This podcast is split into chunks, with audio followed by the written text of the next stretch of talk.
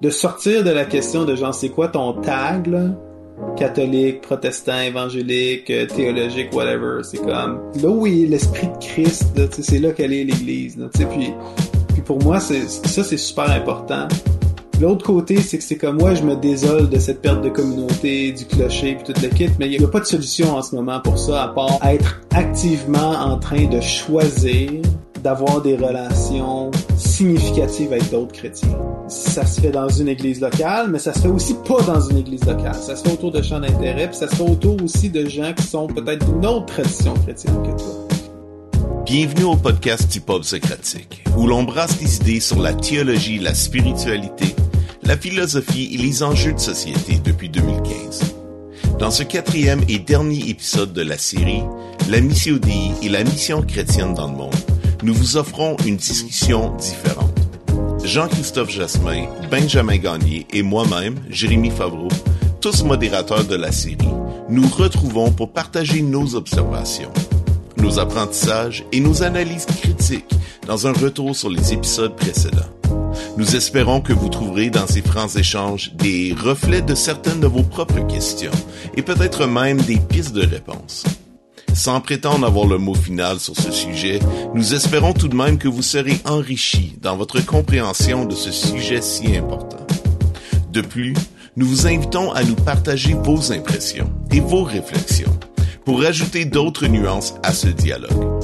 Le tout dans le but de voir la mission de Dieu et celle de son Église se réaliser avec une plus grande cohérence dans notre province. Laissez-nous vos commentaires sur Facebook ou Messenger ou écrivez-nous à l'adresse suivante obsocratique@convergencequebec.com. Sans plus tarder, voici notre dialogue pour clore la série.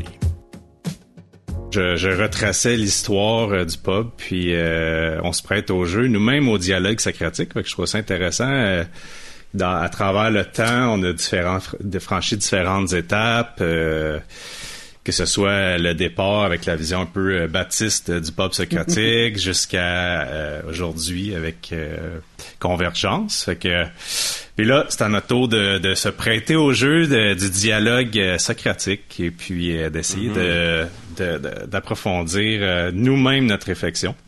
que je trouve ça super intéressant. Puis là, on va le faire sur la mission DI et la mission chrétienne. dans le fond, notre objectif, c'est un peu de revenir sur euh, les, différentes discussions qu'on a eues avec euh, les orthodoxes, les catholiques, avec euh, les évangéliques, dont on avait un aussi chez les évangéliques, on avait quelqu'un qui venait du milieu baptiste, puis quelqu'un qui venait de l'Alliance chrétienne missionnaire. donc, l'idée, ça serait de d'en parler de manière un peu plus complète, ben, concrète, c'est ça, si on s'entend. Oui, absolument. Je pense de, pouvoir euh, parler de nos propres expériences, c'est toujours bien intéressant. Puis aussi ben, ben, faire une, une, analyse qui fait aussi une synthèse des différentes perspectives. Là. Mm-hmm. euh, je pense euh, après avoir écouté les trois émissions, pour ma part, j'ai c'est je veux dire c'est tellement large qu'est-ce qui a été discuté là. sais on est parti quand même d'un du mystère, je pense, avec la perspective orthodoxe, tu sais, mystère tout d'abord parce que c'est méconnu pour plusieurs d'entre nous. Euh, mm-hmm. Je suis loin d'être un expert moi-même. J'ai eu quelques expériences, lu quelques livres, puis je trouve qu'il y a des aspects hyper intéressants.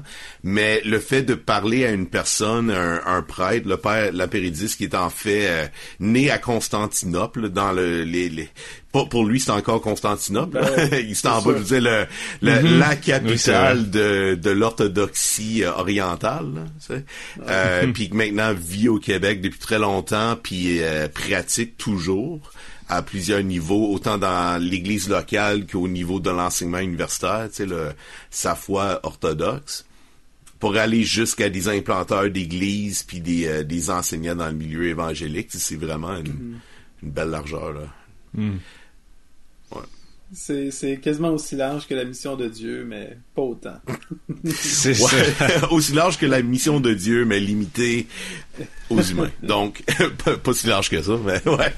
Non. Mais absolument, je pense que, ouais, c'est un peu ça qu'on a vécu. Ouais.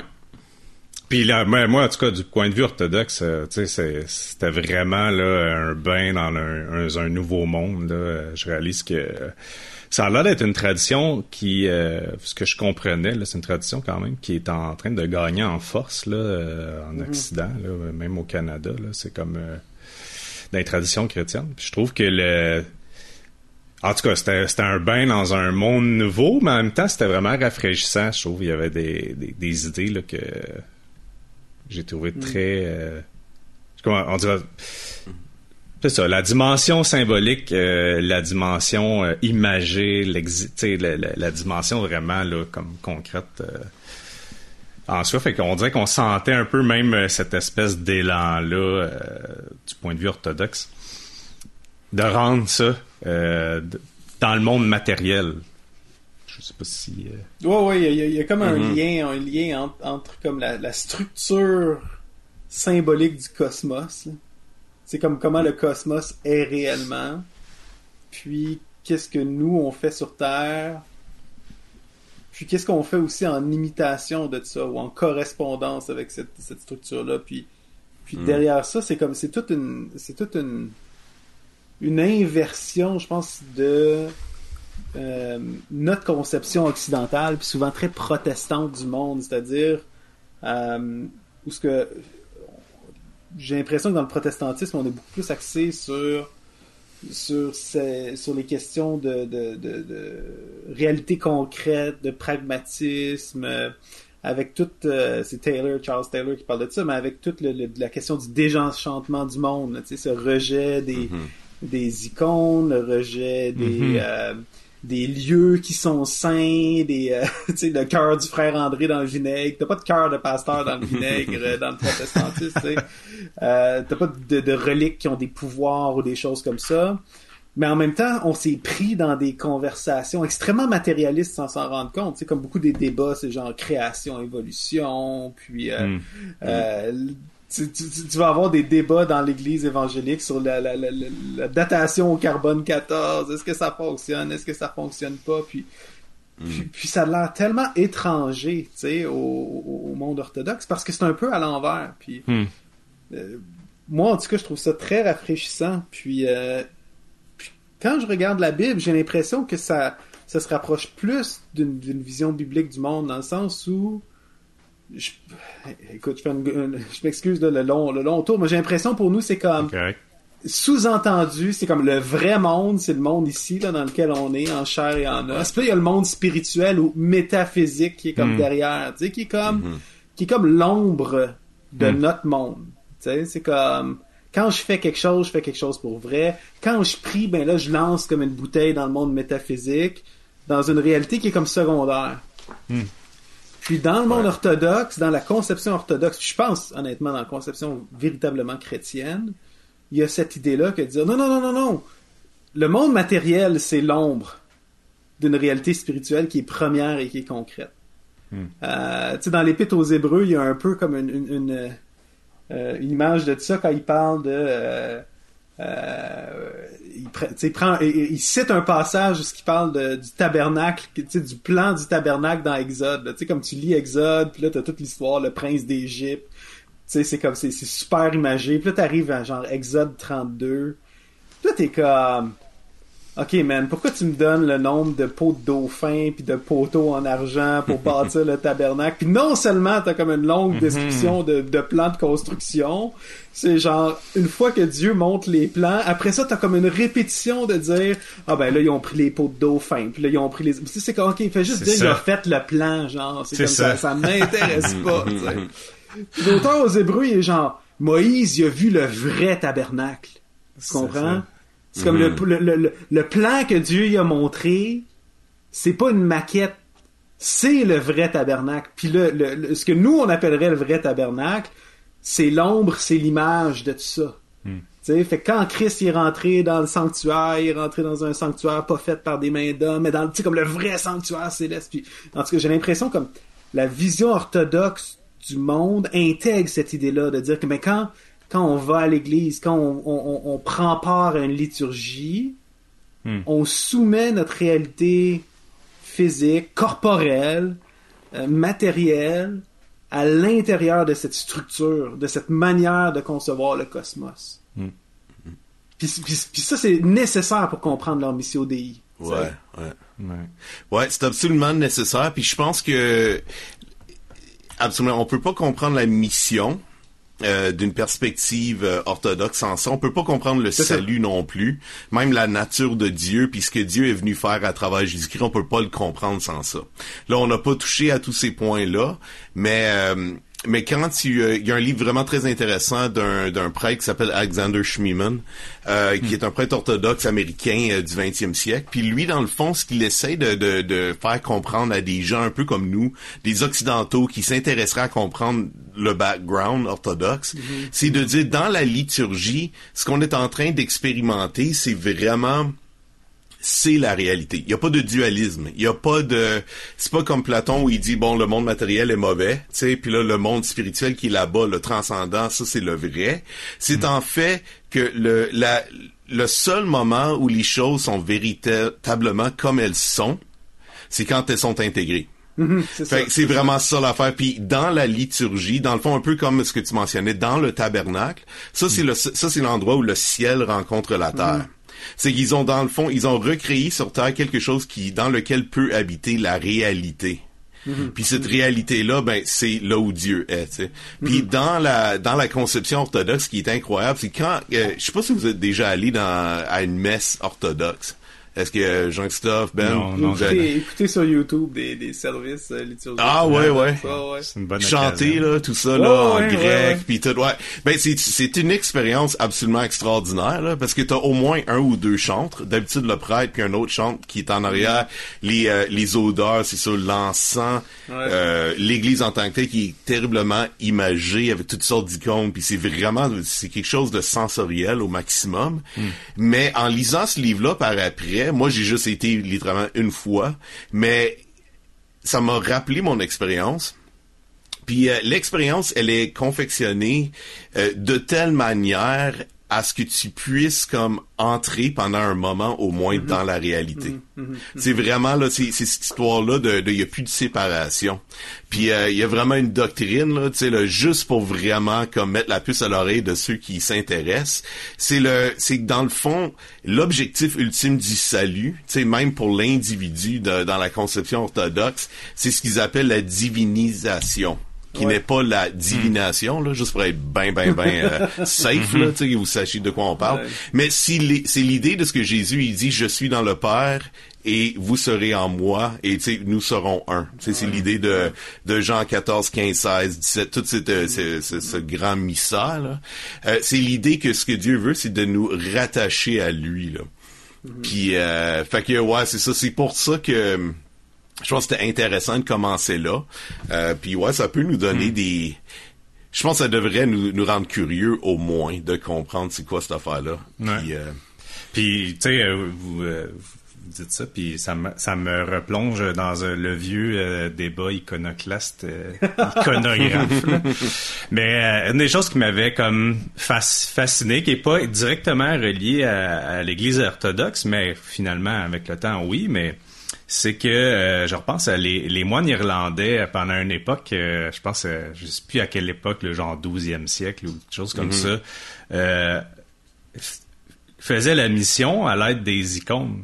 Puis euh, c'était vraiment une façon, dans un monde où les gens ne savent pas lire et écrire, euh, ont pas ces, ces connaissances-là, ça avait vraiment des images pour, euh, pour transmettre la, la, la foi chrétienne. Puis euh, il y a eu un gros débat parce qu'à un moment donné, l'Église a dit c'est fini, c'est terminé. Eux ont refusé et là, ça a amené à toutes sortes d'épisodes malheureusement sanglants. Là. Ouais. Mais, euh, mais je trouve ça intéressant.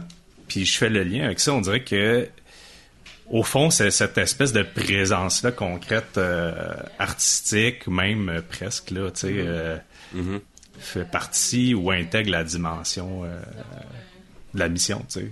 On Ouais. dirait que ça, ça, ça existe vraiment à travers cette dimension matérielle-là de l'art. Euh, je- Dieu est à l'œuvre, Dieu est présent, puis même tu me menais avec le- l'idée du temple, Dieu est présent euh, dans une espèce d'œuvre d'art, euh, tu sais, euh, à cette époque-là euh, du temple, mais aujourd'hui, tu sais, euh, mm-hmm. comment rendre Dieu présent pour pour l'enseigner ou le transmettre, le montrer aux autres. Il y, a, comme il y a vraiment comme une idée d'intégration, dans le sens une, ou une mm-hmm. interpénétration du du, du la réalité spirituelle cosmique puis de la réalité matérielle. Hmm.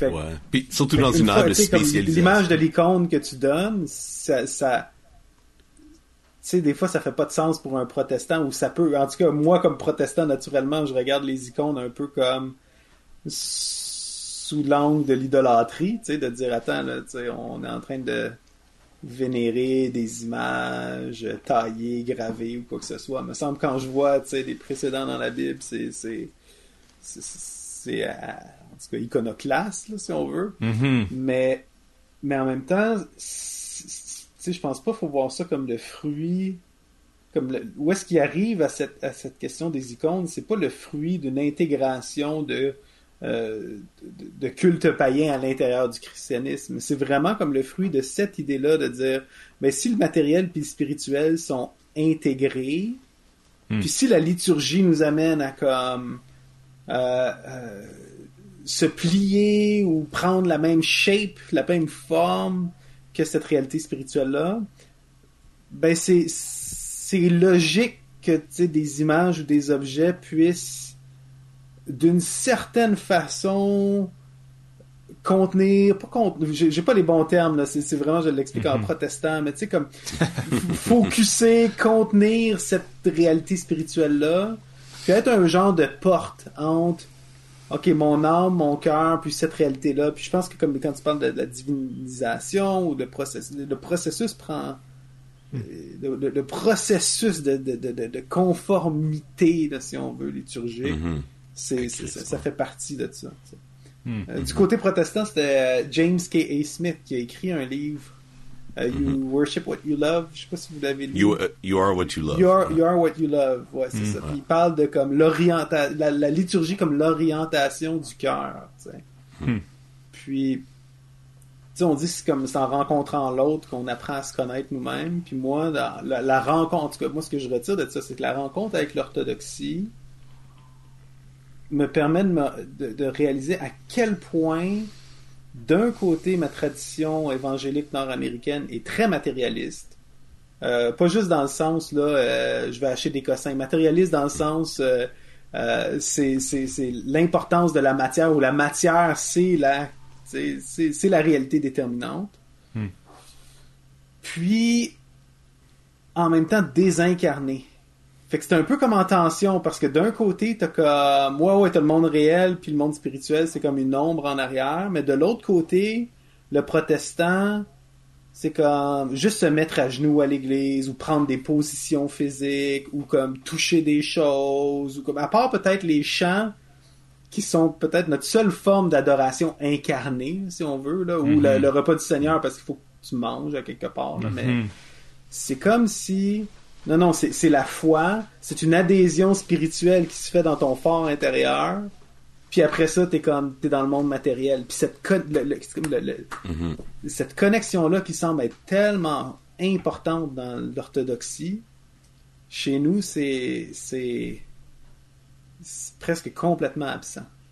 Mm. Je, je sais pas si vous ça vous a comment est-ce que cette conversation là vous a travaillé sur votre vos, propres convictions, vos propres. Euh, ben, moi, tu sais, une, euh, une, une, des phrases, là, puis, tu sais, euh, la dimension concrète, là, dans le fond, comme une des choses que j'ai vraiment retenues de la, la mission chez les orthodoxes, c'est cette idée-là où, dans le fond, il n'y a pas vraiment, on dirait qu'il n'y a pas de, de missionnaire, orthodoxe, ça n'existe mm. pas. ben, la façon que j'ai compris ça, c'était comme si... Ça, les missionnaires orthodoxes, euh, t'as pas euh, comme un missionnaire évangélique, là, t'as, pas un bonhomme là, qui va aller en quelque part dans un autre, ou c'est, c'est vraiment comme la mission, c'est, c'est, c'est comme presque aussi simple que d'être faire la liturgie à l'église, ouais. tous ensemble, à chaque fois, on est tous là. Puis euh, une des phrases marquantes que je trouvais, tu sais, puis relier la mission au salut, puis je trouvais ça vraiment fort, c'est dans le fond, ben je suis sauvé à travers l'autre, tu sais. Mon salut, Mhm. c'est en l'autre qu'on est façonné, transformé dans notre Mhm. identité.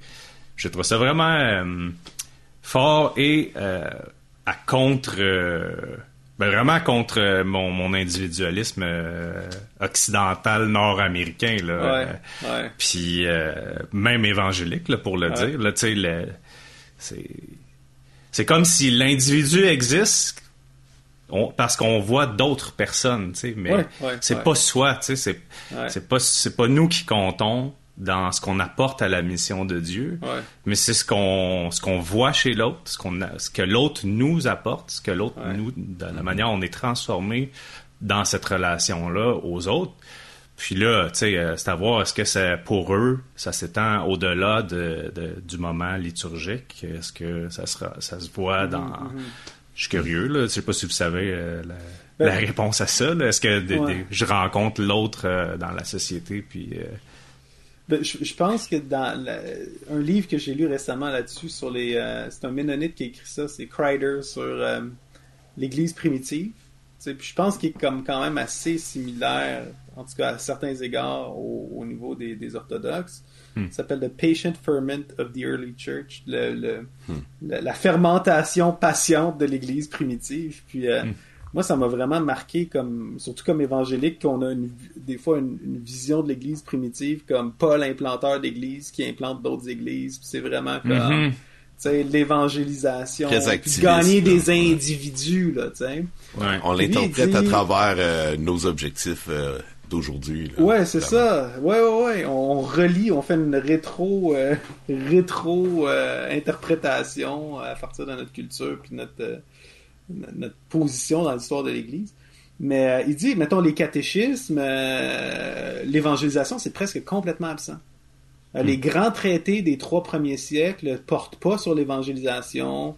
Les gens sont pas appelés à inviter leurs voisins à l'église ou quoi que ce soit. En fait, les diacres se tiennent à la porte de l'entrée de l'église pour s'assurer que, tu sais, ceux qui, c'est un peu comme un bar clandestin, là, que ceux qui rentrent sont in. Puis c'est si t'as un ami, puis là, qui veut devenir chrétien, c'est comme, faut qu'il rencontre les anciens, puis les anciens vont être comme, non, attends, là, toi, t'es un gladiateur, tu peux pas entendre l'évangile, comme, tu, tu- tu- comme ton- cœur sera pas prêt, fait comme, reviens nous voir quand t'auras lâché ta... Tu sais, c'est vraiment comme une approche VIP un peu. là, ben, oui, dans le sens que c'est c'est c'est vraiment une, une, une, originellement le christianisme une religion euh, comment dire di- initiatique, tu sais dans le sens où ce que c'est comme hey, t'es sûr que tu vas être chrétien parce que c'est pas évident, c'est pas évident, c'est pas évident.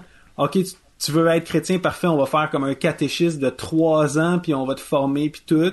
Puis on va te demander à chaque fois si t'es sûr puis te dire tu peux lâcher. Puis là quand tu te fais baptiser, ben là, tu prends part au repas du Seigneur. Puis là, t'es in. Mais quand t'es in, c'est genre... Tu sais, le Parce maître le- et l'esclave sont frères et sœurs. Ouais, comme la communauté de l'Église. Comme tout change, tu sais. Hmm. Puis, euh, tu sais, pour revenir à ça, c'est comme... Ben oui, OK, dans ce contexte-là, tu peux comprendre, genre... Ben oui, quand l'Église est l'Église, tu sais, cette, cette unité entre les croyants, cette emphase sur l'unité avec le Christ, ce, ce, ce, un genre d'engagement extrêmement radical. Puis l'accent est sur la patience, sur endurer la souffrance, sur endu- endurer le rejet. Mm. T'es comme, ah ouais, ok, ça fait du sens, hein. Mais là, de l'autre côté, puis l'orthodoxie a vécu ça, là, de l'autre côté de Constantin, où ce que comme le christianisme devient un peu comme c'est une religion d'État ou une religion culturelle ou est-ce que c'est comme ben tu nais tu sais euh, Kierkegaard va dire là c'est c'est comme Jésus il dit euh, sais que celui qui veut me suivre qui prenne sa croix puis aujourd'hui c'est comme tu nais chrétien puis c'est quasiment euh, tu sais t'es plus dans le trouble si tu suis pas Jésus que entre guillemets que si tu le suis Hmm. Euh, fait, que- fait que pour moi il y a comme cette, cette tension c'est c'est comme je peux comprendre cette idée là mais c'est peut-être partiel aujourd'hui. Tu sais, je connais pas assez l'orthodoxie, mais si, si c'est comme simplement être l'église, ça veut dire faire la liturgie ensemble le dimanche, pour moi, c'est sûr qu'il manque, il manque de quoi, même si c'est utile, tu sais. Mhm. Mais Ouais. si c'est genre être l'église dans le sens on se forme mutuellement à la rencontre de l'autre puis à la rencontre du Christ puis que c'est comme ça ça ça nous ça nous transforme d'une manière où ce que t'as pas vraiment besoin de fixer tes de te concentrer sur euh, sur l'évangélisation puis convaincre le monde, c'est comme ah ok là c'est plus sensé, je veux, je plus comprendre d'où ce qui vient. Ouais.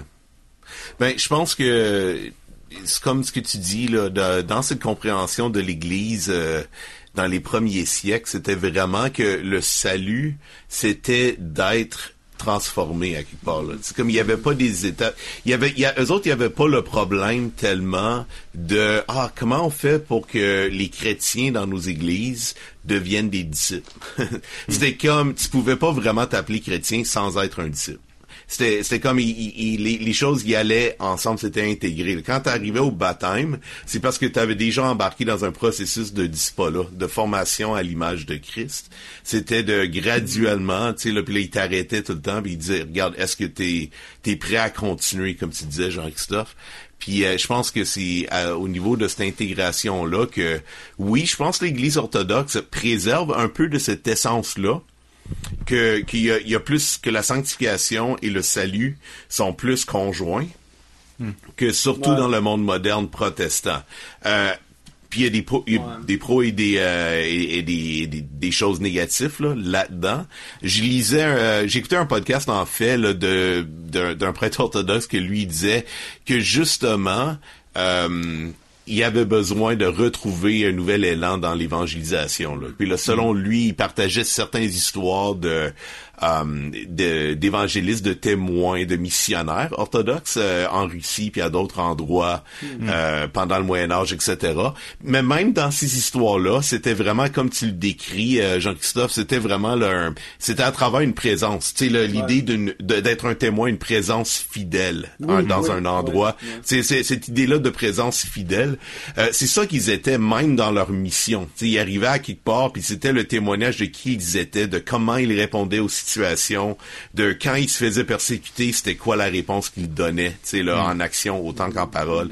Des choses de même, là. C'était beaucoup moins comme euh, une liste d'activités que tu as accomplies, là. C'était une façon d'être. Fait que ça, c'est vraiment... Mais, mais eux autres, même, ils disaient, euh, même si on a cette force-là, nous, aujourd'hui, au 21e siècle, on a complètement perdu l'idée de comment le communiquer. Mm-hmm. Fait qu'on a besoin de faire connaître au monde comment, si c'est à travers l'incarnation, comment est-ce qu'on fait pour partager aux gens autour de nous, justement, que à travers cette union avec le Christ, cette union avec Jésus, cette transformation à son image, à travers, justement, l'autre, la communauté, la communion, comment est-ce qu'on fait pour dire aux autres, euh, à quel point ça change une vie et que ça mm-hmm. peut changer le monde, puis pour qu'on puisse les inviter à se joindre justement. Mm-hmm. Fait que je pense qu'il y a certainement des grandes faiblesses, des choses qui manquent, des choses à apprendre, mais ils ont aussi beaucoup à nous apprendre. Ouais. Ah ouais. Hmm. Puis, euh, ouais. Non, ben par rapport euh, au, côté euh, catholique, par exemple, tu sais, mhm. souvent on, j'ai trouvé ça incroyable. Les invités qu'on a eus, c'était quand même vraiment très intéressant de voir le mélange de d'érudition. Tu sais, mhm. vraiment, il y, a eu une, bonne partie du podcast qui était réellement on parlait de la Trinité, on parlait de cette, puis puis avec une grande joie. Tu sais, honnêtement, c'était de toute beauté. tu sais, c'était comme cette réjouissance dans le la beauté de cette réalité de qui est Dieu, de ce qu'il fait dans le monde. Puis aussi, il y avait, c'est des gens qui sont pratiquement, euh, pragmatiquement impliqués dans le, la recherche du bien commun, ouais, chez les démunis, etc. Fait que je sais pas, c'est quoi qui vous a sauté aux yeux, vous, de, de votre côté? Ben, moi, ce qui m'a sauté aux yeux, là, euh, JC, je vais te laisser le punch vu que t'es interviewé. Non, ben, vas-y, vas-y, vas non, mais moi, moi... Qui t'a frappé parce que c'est pas pareil quand tu l'animes que tu l'écoutes. Ben, c'est ça. Ben, moi, ce que j'ai été vraiment surpris, cette espèce de, de, de comme d'optimisme-là, leur regard sur ah. les évangéliques. C'est drôle, là. Puis sur euh, de voir à quel point, tu sais, euh, je me souviens pas son nom à, la fille, là, mais tu sais, euh, Valérie. Anne-Valérie. Anne-Valérie. Anne. En tout cas. Montagne, Madame Montagne. oui. Mais, tu sais, cette espèce de, de, de bonheur. Anne-Geneviève, excuse-moi. OK, c'est bon. Bon, Anne-Geneviève, euh, l'évangélisatrice, tu sais, c'est ça, cette espèce de de, de, de, de, de, joie autour de proclamer la, la, la bonne nouvelle. C'est, mm. dire, on peut pas être plus dans les années 70 euh, euh, au Québec, là, que là, là, tu sais. Puis il y a cette espèce... si on amène une dimension un peu euh, comme, ah, ben, les orthodoxes savent plus, tu sais, comme se sentent un peu peut-être perdus de la façon de l'articuler. On dirait que là, les catholiques là-dessus, on dit ah ben, on dirait que les évangéliques vous l'avez l'affaire. tu Puis mm-hmm. c'est drôle parce que ça me fait penser, tu sais, d'un cours en sciences et religions, justement, on est souvent mélangé avec euh, différentes traditions, dont des prêtres, tu sais, puis je ou même certaines personnes des laïcs, mais qui sont comme vraiment impliqués dans dans l'Église. Puis il y a une espèce de d'envie, tu sais là, moi, moi je suis là, j'étudie ceux qui quittent, mais là, je vois que eux autres sont comme, non, non, vous, avez l'air de l'avoir, l'affaire, tu sais, vous ah autres, euh, tu sais. Fait qu'on dirait, je, ressentais un peu le même genre de, de je sais pas, de, de, redécouverte pour eux de, d'une affaire que mm-hmm. moi, je me je suis comme un peu euh, j'ai comme trop été là-dedans tu sais on trop été j'ai trop conçu la mission juste à travers la parole. Euh, l'évangélisation là euh, par les mots là directement. Puis là tout d'un coup eux autres euh, moi c'est ça en tout cas. Ça c'était ma surprise on va dire du, dans, dans toute la, la dimension de la mission cette espèce d'excitation là autour de, la proclamation que ouais c'est sûr parce que eux autres c'est vraiment d'une perspective c'est ça, c'est comme tu, pars avec cette culture catholique-là qui est, qui qui est peut-être plus liturgique, qui est aussi euh, euh, plus structuré aussi, cette idée-là du diocèse, on parlait de, du diocèse, des dons spirituels, tu sais. Fait que c'est sûr, comme tu pars les deux pieds dans le catholicisme, tu peux comme tendre la main à certains éléments de l'évangélisme, du mouvement évangélique, sans sans tout perdre. Puis pour moi, en tout cas, pour moi, c'est ce que je trouvais vraiment le fun du dialogue religieux. Puis je vois qu'en France, en tout cas, peut-être j'ai un, accès à un échantillon euh, pas représentatif, je sais pas, mais tant chez les catholiques que chez les protestants, je vois qu'il y a comme une joie d'être ensemble, il y a comme une rencontre. ça fait longtemps qu'ils ont le, hmm. le, le, centre aussi à Thésée, là. Euh, mm-hmm d'un genre de, de, commune euh, en Bourgogne là où c'est comme euh, semi-monastique, euh, hmm. catholique, pour les protestant, laïcs, pour les laïcs. Hmm. Ah, Donc ils ont beaucoup de, de, rencontres entre protestants. C'est sûr, c'est sûr, père Olivier Nguyen, il venait de faire une maîtrise sur la mission et l'implantation d'églises chez les évangéliques. Je pense qu'il y a un livre qui vient de sortir justement en France, c'est hmm. comme euh, catholique qui dit euh, comment s'inspirer euh, des évangéliques pour telle ou telle, telle telle chose. Puis moi, j'ai trouvé ça. Ouais, c'est. En tout cas, peut-être on en reparlera à la fin de cette question-là de la rencontre et tout, mais j'ai trouvé ça vraiment édifiant comme, comme évangélique de d'avoir cet échange-là cette hmm. rencontre. Moi, ce qui m'a ce qui m'a beaucoup frappé, puis ce qui me, je pense qu'il va me laisser une marque pour, pour toujours, c'est vraiment cette cette euh, c'est Anne Geneviève qui parlait de ça, qui parlait de la, la, mission de Jésus. je suis quelque part en arrière. on parle du missio Dei. La missio Dei, c'est du latin, la mission de Dieu, mais c'est pas. Moi, comme évangélique, la mission de Dieu, c'est Matthieu 28, ou en tout cas, j'avais compris que c'était comme voici, je vous envoie dans toutes les nations faire des disciples, puis enseigner-les. Fait que là, c'est mhm. vraiment comme, ok, tu, tu partages l'évangile, puis tu gagnes des individus. on revient un peu à cette notion-là du salut qu'on qu'on critiquait euh, plus tôt, là, dans le sens une vision du salut qui est limitée à. On parle des fois du déjà et du pas encore, là, mais dans le monde évangélique, on dirait le salut, c'est genre déjà, pas encore, mais pas maintenant. Tu sais, dans le sens, c'est comme moi, j'ai accepté le Seigneur en 1983, puis j'ai donné ma vie. Puis là, je sais mm-hmm. que, tu sais, le déjà, puis je sais que comme quand je vais mourir, ben je vais aller au ciel parce que je suis justifié, puis je suis sauvé. Ok, ça, c'est le pas hmm. encore. Ça, c'est le salut. Entre, entre temps, j'endure la vie. entre temps, c'est ça. C'est comme, c'est comme t'attends le métro, tu sais, dans le fond, là, t'attends le métro, là. T'as acheté ton ticket, là, tu l'as eu, là, j'ai juste donné ton ticket. Là, t'es à la gare, pis c'est comme, tu sais, le seul sens qu'il y a à la vie, c'est de faire qu'il y a plus de monde qui reçoivent le ticket puis qui attendent le métro avec toi. Mais tu sais, dans le fond, on est un peu comme dans un entre-deux, tu sais. Puis il y a plein de métros qui vont à mauvaise place, fait que tu sais, faut que tu sois sûr de pogner le bon aussi, tu sais. Mm. Puis euh, puis il y a cette, cette, cette idée-là de dire non, non, non, le, salut c'est maintenant, là. Tu sais, c'est aussi le salut de vos âmes. C'est déjà, c'est pas encore, mais c'est tout de suite. C'est comme, t'as une transformation active qui se fait dans ta, dans ta manière de revoir le monde. En tout cas, Fait que la mission Dei, la mission de Dieu, encore une fois, c'est pas qu'est-ce que nous on fait, mais qu'est-ce que Dieu fait, puis qui nous invite à faire. Il y a un autre ellipse où ce qu'on pourrait aller sur le problème du mal, puis la théodicée, mais, toute cette idée-là que comme Dieu crée un monde, un monde qui est atteint par le péché, mais parce qu'il est atteint par le péché, ça fait que Dieu rentre dans un rapport avec le monde, un rapport de salut, d'histoire du salut.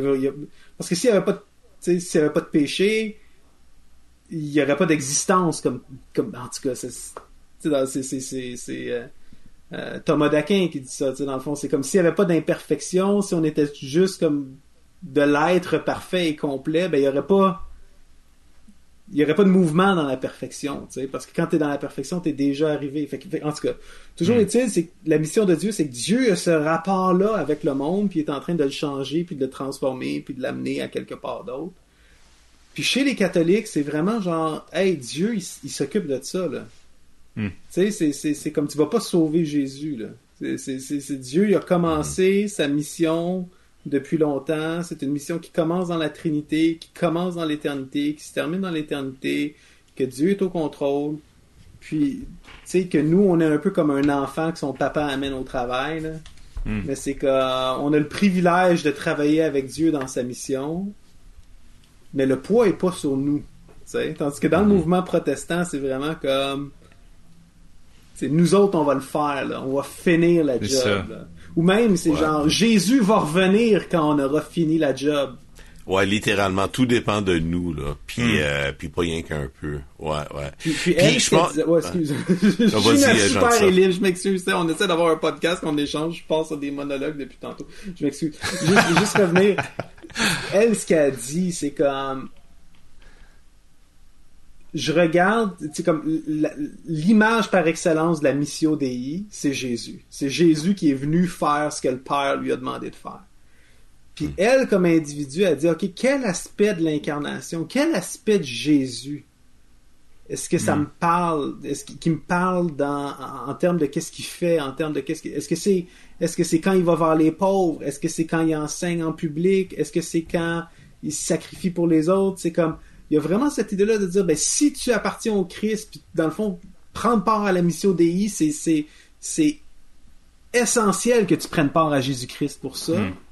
C'est essentiel que tu fasses partie d'un corps avec des gens qui ont d'autres talents, d'autres dons, d'autres capacités. Puis leur blueprint pour la mission, contrairement à nous, ce que c'est souvent la fin de Matthieu, la fin de Luc, puis les actes des apôtres, c'est les quatre évangiles. Puis pour moi, c'est comme ça a fait comme pff, mind mind blown. Là. Tu sais, tu dis ben oui, ben oui, Euh, Jamais Ben euh, oui. à, à On comprend pourquoi ils sont là, là. ouais. Ben oui, c'est ça. Mais ils ont la, c'est ça. Puis c'est drôle. Mais elle le disait vraiment en deux dimensions qui pour moi m'ont vraiment euh, éclairé. Là, c'était vraiment comme euh, les deux clés. Elle disait, c'était le cri du monde et le visage du Christ qui me touche. Puis on dirait que euh, dans ces deux dimensions-là, on est vraiment ces deux clés-là. On est vraiment appelé à regarder aussi à, à l'extérieur de nous. Euh, on a nos dons, là, comme elle disait, là, mais est- ça devient un peu tridimensionnel. Là, on regarde le, le cri du monde, puis, euh, comme tu disais un peu, c'est ça. Quelle manifestation, quel aspect du Christ que, dans lequel ben, on se sent appelé comme individu à, à vivre. Là, tu sais. Ouais. Ah ouais, c'est de toute beauté ça. Puis je pense que ça, ça, on a, on, on parle déjà depuis quelques minutes de la mission intégrale, là, euh, une terminologie qui a été employée euh, lors de ce deuxième épisode. Euh, ça, le pape euh, François lui-même, et il l'a utilisé dans certains de ses écrits. Puis euh, je pense que c'est- c'est intéressant à développer euh, à, à différents niveaux. Euh, une chose que je trouve vraiment très importante, par contre, c'est de, de rappeler que, de nous rappeler euh, que si on veut entendre le cri des gens, le cri du monde, puis aussi ce que Dieu est en train, euh, en train de faire dans le monde, dans le sens de, de reconnaître ce que Dieu fait et ce à quoi nous on veut participer ou euh, à quoi on peut répondre euh, dans sa mission, il faut que nous on on se on se mette dans un un état d'âme, un état d'esprit où on peut être sensible à ça. Donc c'est pour ça que pour moi l'idée de la transformation qui est absolument essentielle pour vivre justement la vie éternelle maintenant, là, comme la, la cette qualité de vie éternelle dès aujourd'hui, c'est justement la formation spirituelle. C'est cette idée de comment on fait pour que nos âmes soient en paix, pour qu'ils soient à l'écoute, pour qu'on soit euh, en fait sensible à ce que Dieu fait autour de nous. Euh, puis de ce qu'il veut faire à travers nous. Comment est-ce qu'on fait Ouais, pour ouais, être comme capable d'avoir Ouais. Qui- Puis une générosité de d'esprit Dieu, envers l'autre. Ouais, ouais, comme Dieu agit là, là, maintenant, pas une sensibilité simplement qui se base sur bien interpréter le livre des actes, là. Non, ça, parce que sinon ça, de- ça devient nos œuvres encore. Je pense que ça. il faut résister, surtout nous, les protestants évangéliques modernes. Je veux dire, Mm-hmm. euh, nous, certaines des forces qu'on a justement, c'est à travers la spécialisation des derniers siècles. On a développé des méthodes, des stratégies d'évangélisation. Regarde, moi, je travaille pour pouvoir de changer. On est parmi les experts là, tu sais, du Mm-hmm. Ouais, dernier ouais, ça, siècle. ouais, ouais, c'est de ça, on a les méthodes là, y en- ça me prendrait je sais pas combien de doigts de la main pour compter les méthodes majeures qu'on a développées, on en a plein. Mais l'affaire c'est qu'on peut pas se baser, on peut pas mettre notre confiance là. Elles sont pas mauvaises ces choses-là, Ah ouais. mais mais ça commence avec Dieu, ça finit avec Dieu. Puis nous comment on fait pour s'allier, pour cheminer avec Dieu aux côtés des autres, pour justement servir la masse et le monde. Donc, moi, il y, y a un- il y a un aspect un peu plus théorique, mais je pense qu'il peut nous aider à développer l'idée de l'intégralité. C'est un livre d'éthique, en fait, que j'ai lu d'un chercheur canadien, John Stackhouse, là, qui, qui vient de, de Vancouver. Mais lui, il explique comme ça la mission intégrale. Il dit, il y a les, il y a les commandements de la création, là, tu sais, au tout début, de prendre soin de la terre, tu sais, là, d'être euh, l'image de Dieu sur la terre, euh, de prendre soin de la création, puis aussi d'aimer... euh, le Seigneur ton Dieu et ton prochain comme toi-même. C'est comme ça, c'est comme l'idée générale. Puis c'est à l'intérieur de ça que beaucoup d'exemples d'Anne Geneviève, puis euh, du Père Nouen, puis des gens comme ça, on, on les retrouvait. C'était comme, c'est comme si on peut pas euh, se séparer de ces commandements généraux qui sont, qui dans le fond euh, sont tout simplement des façons d'être des êtres humains pleinement à l'image de ce que Dieu a voulu pour l'humanité. Puis là, à l'intérieur de ça, c'est là que nous, les évangéliques, on est, on est forts, là. C'est qu'on commence avec Matthieu 28, là.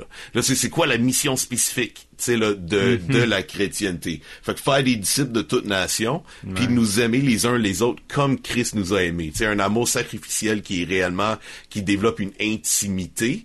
Puis je pense que cette intimité, ça me fait penser à l'église orthodoxe encore. On disait, on est sauvé à travers l'autre, à travers justement cette transformation de, en communauté intime qu'on vit dans l'église. C'est des choses comme ça.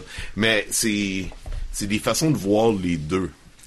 Est-ce qu'il y a d'autres angles peut-être sur l'intégralité de l'évangile, tu sais, qui, qui vous viennent en tête? Juste, euh, je reformulerais, là, juste euh, pour être certain que je comprends, là, aussi, tu sais, dans le sens que je trouve que c'est un concept qui a de l'air, tu sais, qui m'a de l'air riche, dans le sens où, là, ce que je comprends, c'est qu'on essaie de, en dehors du, du moyen de faire exister une mission, là, ce serait ça les méthodes, on va dire, de, c'est ça que je, comprends, là.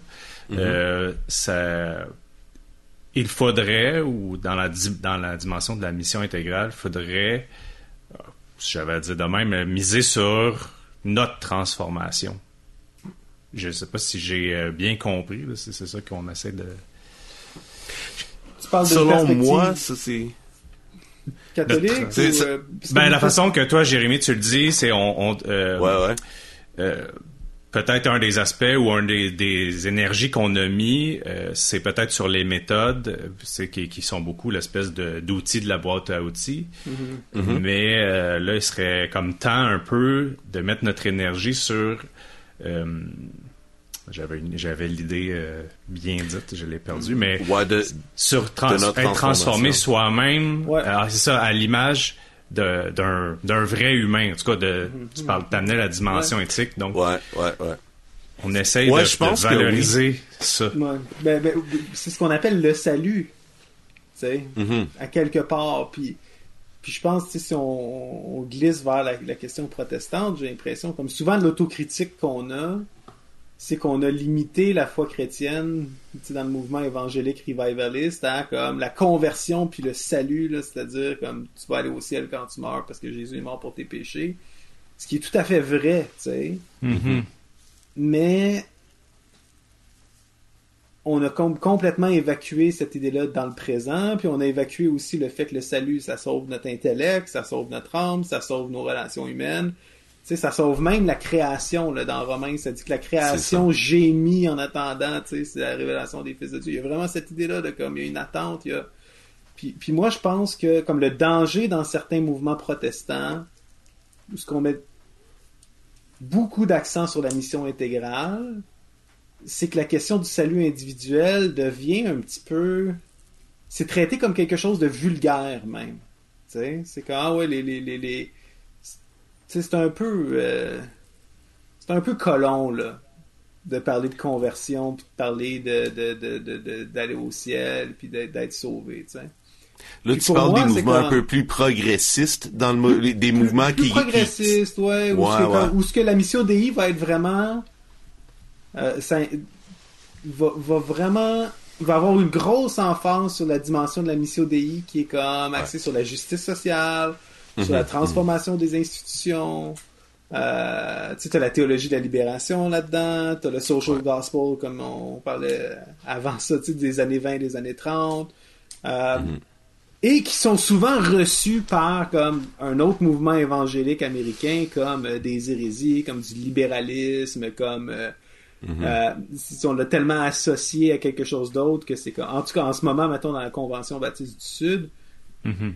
Toute la question de la, de la- de la, euh, critical race theory la, la théorie critique euh, raciale Mhm. euh, qui en tout cas, on pourrait avoir une série là-dessus, là, que moi, je- personnellement, je trouve problématique pour des raisons plus politiques que des raisons théologiques. Mais, mais en ce moment, c'est genre, ok, tout de suite, on associe ça à comme social gospel, ou on associe ça à la théologie de la libération, on associe ça au marxisme, donc on rejette. Sais, c'est comme, non, non, euh, moi, il y a un livre que j'avais lu, là, que j'avais même euh, aidé à la traduction, là, c'est comme, quelle est la mission de l'Église, je pense, que c'est- je pense que c'est David Platt puis un autre. Puis c'est vraiment genre la mission de l'Église, c'est sauver des individus. Parce que, tu sais, euh, ta petite fille en Algérie qui a 7 ans qui meurt dans un accident d'auto, elle s'en va en enfer pour l'éternité, tu sais. Fait que c'est comme, c'est ça notre job.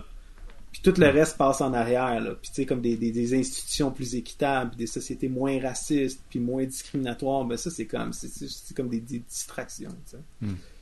Puis, Ça, euh, c'est ce que David Platt dit, ou dans le sens... euh, oui, oui, oui, oui, oui, c'est ça. C'est. Écoute, vulgairement euh, résumé, là, on s'entend, là, Mhm. presque caricaturé, mais ça, ça se résume à ça, tu sais. Ouais, c'est l'un des grands débats là, dans le, du côté évangélique d'aujourd'hui. Mais tu sais, au Québec, on n'a pas ce, ce débat-là vraiment, dans le sens que, tu sais... euh, Ça existe quand même. Quand même. chez les anglophones, plus, je crois. Peut-être. Parce qu'on n'a pas l'ascendant, euh, on n'a pas, on n'a pas le... on n'a aucune prétention à avoir l'influence politique pour faire quoi que ce soit, là, donc euh, Non, ça nous ça. libère de ces questions-là Mm. aussi. Mais, c'est- comment dire, c'est quand même comme, mettons, dans une église locale, souvent, c'est quand, ok, ben, qu'est-ce qu'on va faire? On va faire des activités d'évangélisation plutôt que de dire, hey, pourquoi est-ce qu'on n'aide pas à la banque alimentaire du quartier, tu sais? Parce que ça fait aussi partie de la mission de Dieu, parce qu'il a dit, tu sais, comme j'avais soif, vous m'avez donné à boire, puis, tu sais, euh, aime ton prochain comme toi-même, puis ce que vous avez fait au plus petit des miens, vous l'avez fait pour moi. Tu sais, comme on, on va évacuer ça, puis on va vraiment se concentrer encore une fois dans la fin de Matthieu, la fin de Luc, puis les actes. Puis où, est-ce que je voulais en venir avec ça? Je pense comme au niveau parce que je suis en train de faire, je suis en train de formuler cette critique là. mais je pense que non, c'est quand même important la question du salut individuel. C'est important comme évangélique cette emphase là sur la conversion individuelle parce que comme tout l'aspect communautaire, tout l'aspect de l'incarnation, tout l'aspect de vivre dans l'Église, d'être transformé par les autres, il faut que ça passe par un changement fondamental de subjectivité. Tu sais, puis le salut, comme pour moi, c'est comme ça fait partie d'une subjectivité chrétienne qui me semble commune à l'orthodoxie, au protestantisme et au catholicisme, de dire, puis, qu'on prend pour acquis maintenant comme chrétien, mais de dire comme, ok, je suis pécheur par nature. Fait que cette idée-là de dire, euh, euh, on tombe pas dans cette idée-là rousseauiste euh, que tu sais l'homme est bon mais la société le corrompt. C'est comme non non l'homme est à l'image de Dieu fait qu'il y a du bon en lui mais l'homme est déchu fait qu'il y a du mal en lui puis c'est comme t'es pogné On met pas ça. de blâme ailleurs. Là. Euh, cette idée-là du pardon, tu sais, de dire Jésus est mort à la croix pour tes péchés, mais c'est comme vraiment important parce que c'est comme c'est la seule manière de dealer avec le problème du mal, sans le minimiser. Tu sais, c'est comme aujourd'hui, mettons, avec tout avec MeToo, avec comme la question du racisme, il y, y, a comme, on est dans une société qui a perdu cette doctrine-là de l'expiation. Tu sais, comment tu fais pour t'expier du racisme des générations passées? Ben, il y en a pas d'expiation possible. Tu sais. Non, non, c'est sûr. Puis si c'est juste, ah ben, tu sais, c'est le passé, faut oublier ça. Ben, tu, tu traites pas le péché avec la, la toute la, la gravité que ça doit avoir mais si t'es comme, oh non, on est pécheur, on est pécheur, puis on a commis du mal, on a commis du mal, mais t'as pas d'expiation, tu peux jamais passer à d'autres choses. Fait que mettons cette idée-là subjective de je suis complètement coupable, mais tu sais, Dieu a pourvu un sacrifice parfait pour ma culpabilité. Ça change ta subjectivité. Puis tu sais, c'est cette idée-là dans la parabole, mettons, de l'économe, euh, pas de l'économe infidèle, la parabole de, du débiteur impitoyable. Tu sais, c'est comme, hey, t'as reçu une grosse dette là, comme Dieu t'a couvert ta dette comment est-ce que tu peux aller après ça caler la dette des autres, tu sais? Quand tu dis pardonne, quand, quand, dans notre Père, pardonne-nous nos offenses comme on pardonne aux autres. Puis, tu sais, Jésus va dire, si vous pardonnez pas aux autres, vous serez pas pardonnés vous autres non plus. Fait que, mm-hmm. fait que pour moi, cette, cette idée-là du, de la conversion, qui est très forte chez les protestants, peut-être trop fort dans le contexte dans lequel j'ai grandi, je me dis, faut quand même pas perdre ça. Faut quand même pas tourner le dos à cette idée-là parce que la conversion, c'est d'abord un changement de subjectivité qui te permet de rentrer dans ces dimensions-là d'incarnation, ces dimensions-là de mission Mm Ouais, ouais.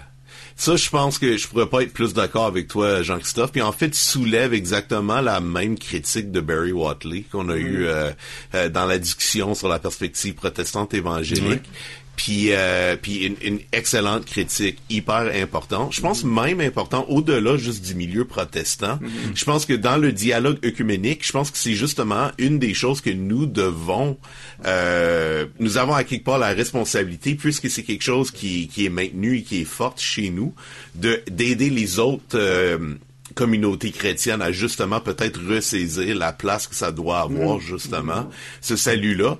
Souvent, on s'est vu, je pense, en opposition aux autres, comme si nous avions le seul vrai message du mm. salut. ça, peut-être peut-être qu'on passera à ça dans quelques minutes, là, en parlant un peu mm-hmm. plus de, de la rencontre euh, interdénomination, etc. Sauf qu'il y a un point que moi, je veux soulever, puis j'aimerais avoir vos avis là-dessus. C'est que c'est que dans ce que tu viens de dire, c'est très vrai, mais il y a comme un, message qui existe en dessous où on est en train de voir un peu comme la mission de Dieu au niveau plus global, au niveau de la création, au niveau de ce que ça veut dire être humain. On le voit un peu comme d'un côté, puis le message spécifiquement chrétien de l'autre, un peu comme la mission Dei et la mission de l'Église. Parce que je suis d'accord que l'Église est envoyée pour apporter tout d'abord ce message de la réconciliation avec Dieu, et ensuite les hommes envers les hommes, etc. Là, pour qu'ensuite ça puisse avoir ouais. Possiblement je sais même pas si je dirais cette priorité-là. Ouais.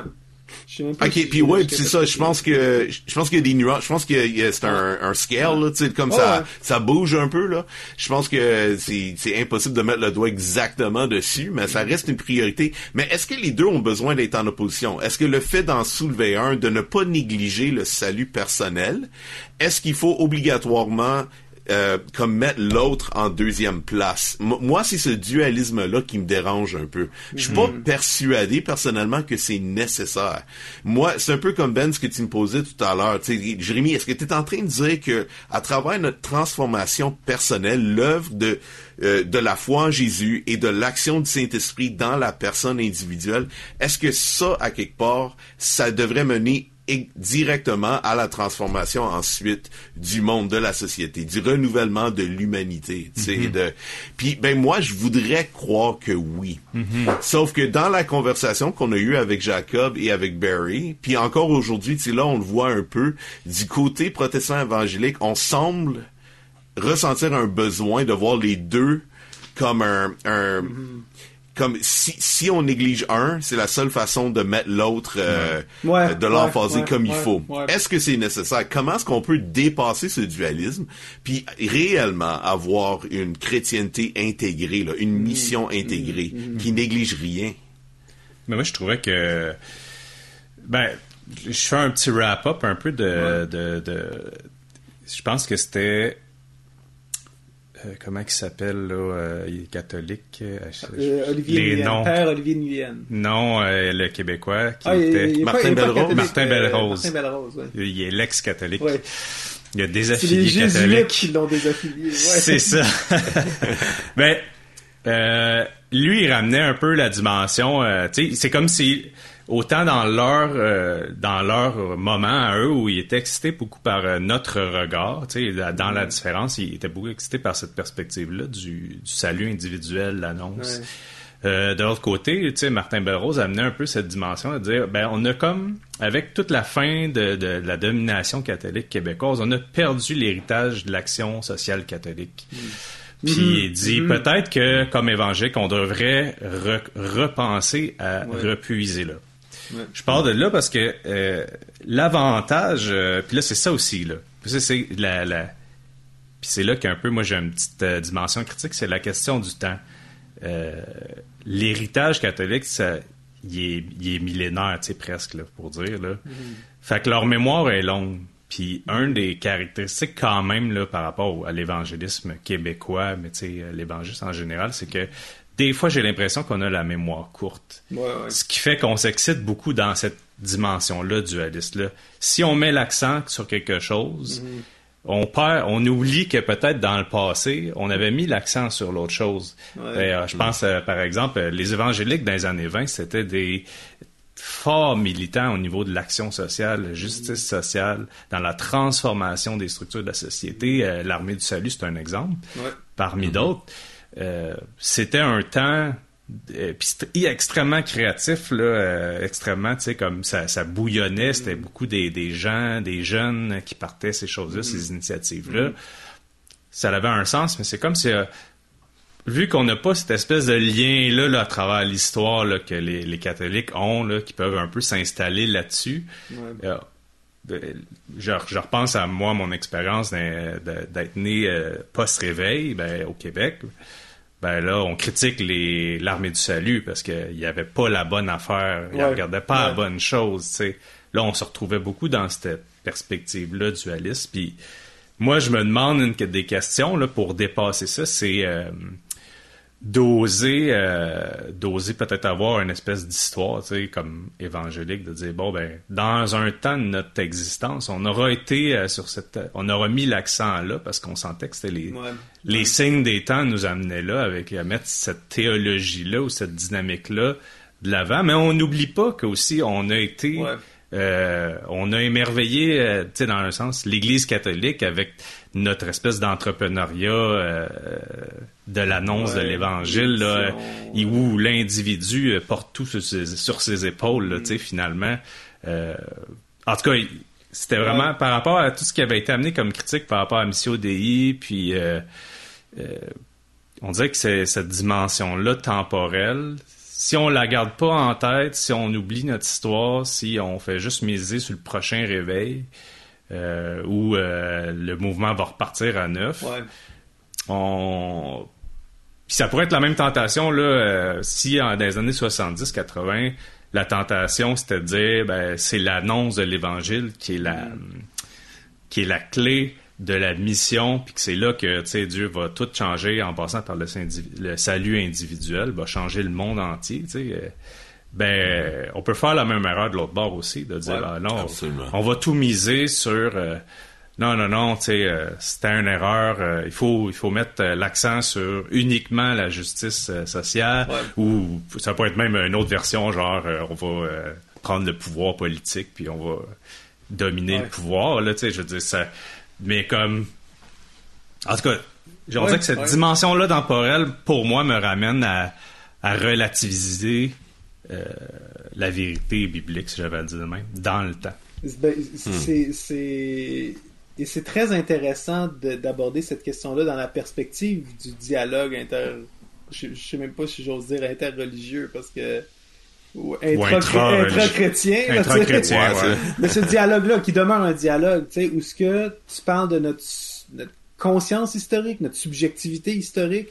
Puis c'est vrai que là,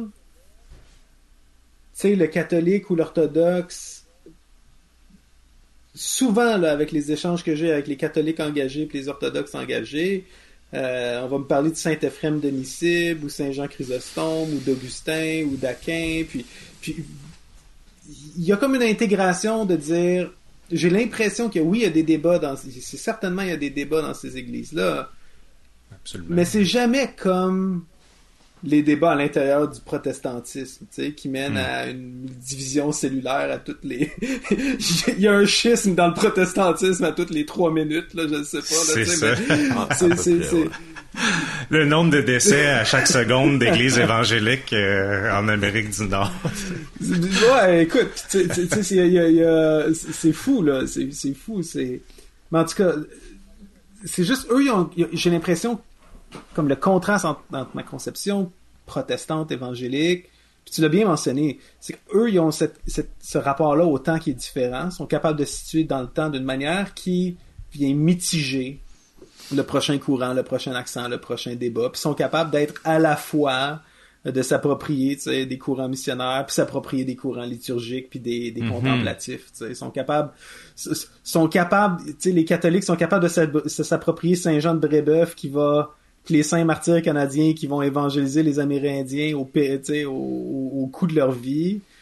Puis, euh, euh, je me souviens plus c'est qui, c'est pas Marguerite Douville, mais une autre catholique montréalaise qui va s'emmurer, tu sais, pour passer le reste de sa vie dans la prière dans la petite chapelle de Montréal, tu sais, où ce qu'il y a comme, c'est- c'est- ils, ont, ils ont ça les deux. Puis nous, les protestants évangéliques, c'est comme le problème, tu le dis, c'est comme l'armée du salut, c'est déjà pas nous autres.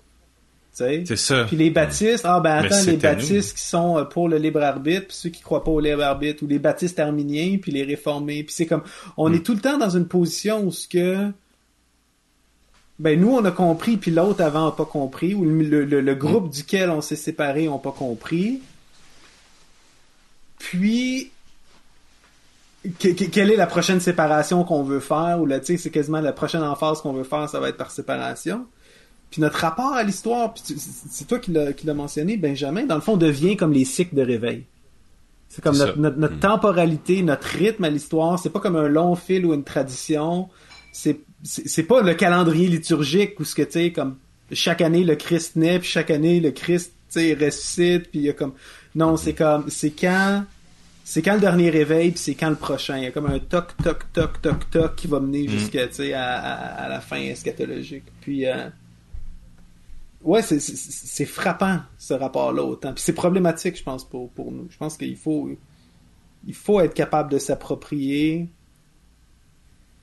la tradition chrétienne qui dépasse notre, notre conception, notre petite conception évangélique. sais. Puis, puis, puis, où est-ce que je veux en venir avec ça? Excuse-moi, c'est j'ai des grosses...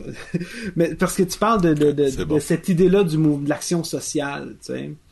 Puis c'est vrai, comme au Québec, comme mettons les clubs de ski, le ski alpin, les Fran les Canadiens, c'est un sport d'anglais, puis c'est les Canadiens français qui ont commencé à faire du ski alpin. C'était des associations paroissiales d'églises de Montréal qui loadaient des autobus, puis on amenait les, tu sais, les pauvres Canadiens français faire du ski à Saint-Sauveur, puis juste dire, l'Église catholique était même dans le développement du sport, le développement des syndicats. Mhm. Puis, à cette heure, ben, t'as des clubs de ski alpin, puis personne ne m'a même pensé que, tu sais, je vais faire du ski. C'est avec l'église, c'est avec ma paroisse que je vais faire du ski. Tu sais, comme 50 ans après, on, on peut même pas concevoir. C'est surprenant, tu sais, que ça faisait ça. Tu es en train de suggérer qu'il faudrait repartir des, des sorties d'église, par exemple, de ski alpin. C'est pas, c'est pas, je sais pas, en pas église, on va à la montagne. Ça serait le fun. Moi, je- moi, j'aime ça, faire de la randonnée, euh, des randonnées du pèlerin, des choses comme ça. Mais, mais où est-ce que je veux en venir, c'est que c'est comme, ben ça, c'était pas l'identité catholique. Tu sais, c'est une chose que des paroisses ont faites dans les années 50. Puis l'identité catholique est comme, c'est une, une identité sur la durée. C'est l'identité orthodoxe, une identité sur la durée. C'est ça. Tandis que dans le protestantisme, la genre de malédiction qu'on a, c'est que on va faire du militantisme pour faire des transformations sociales.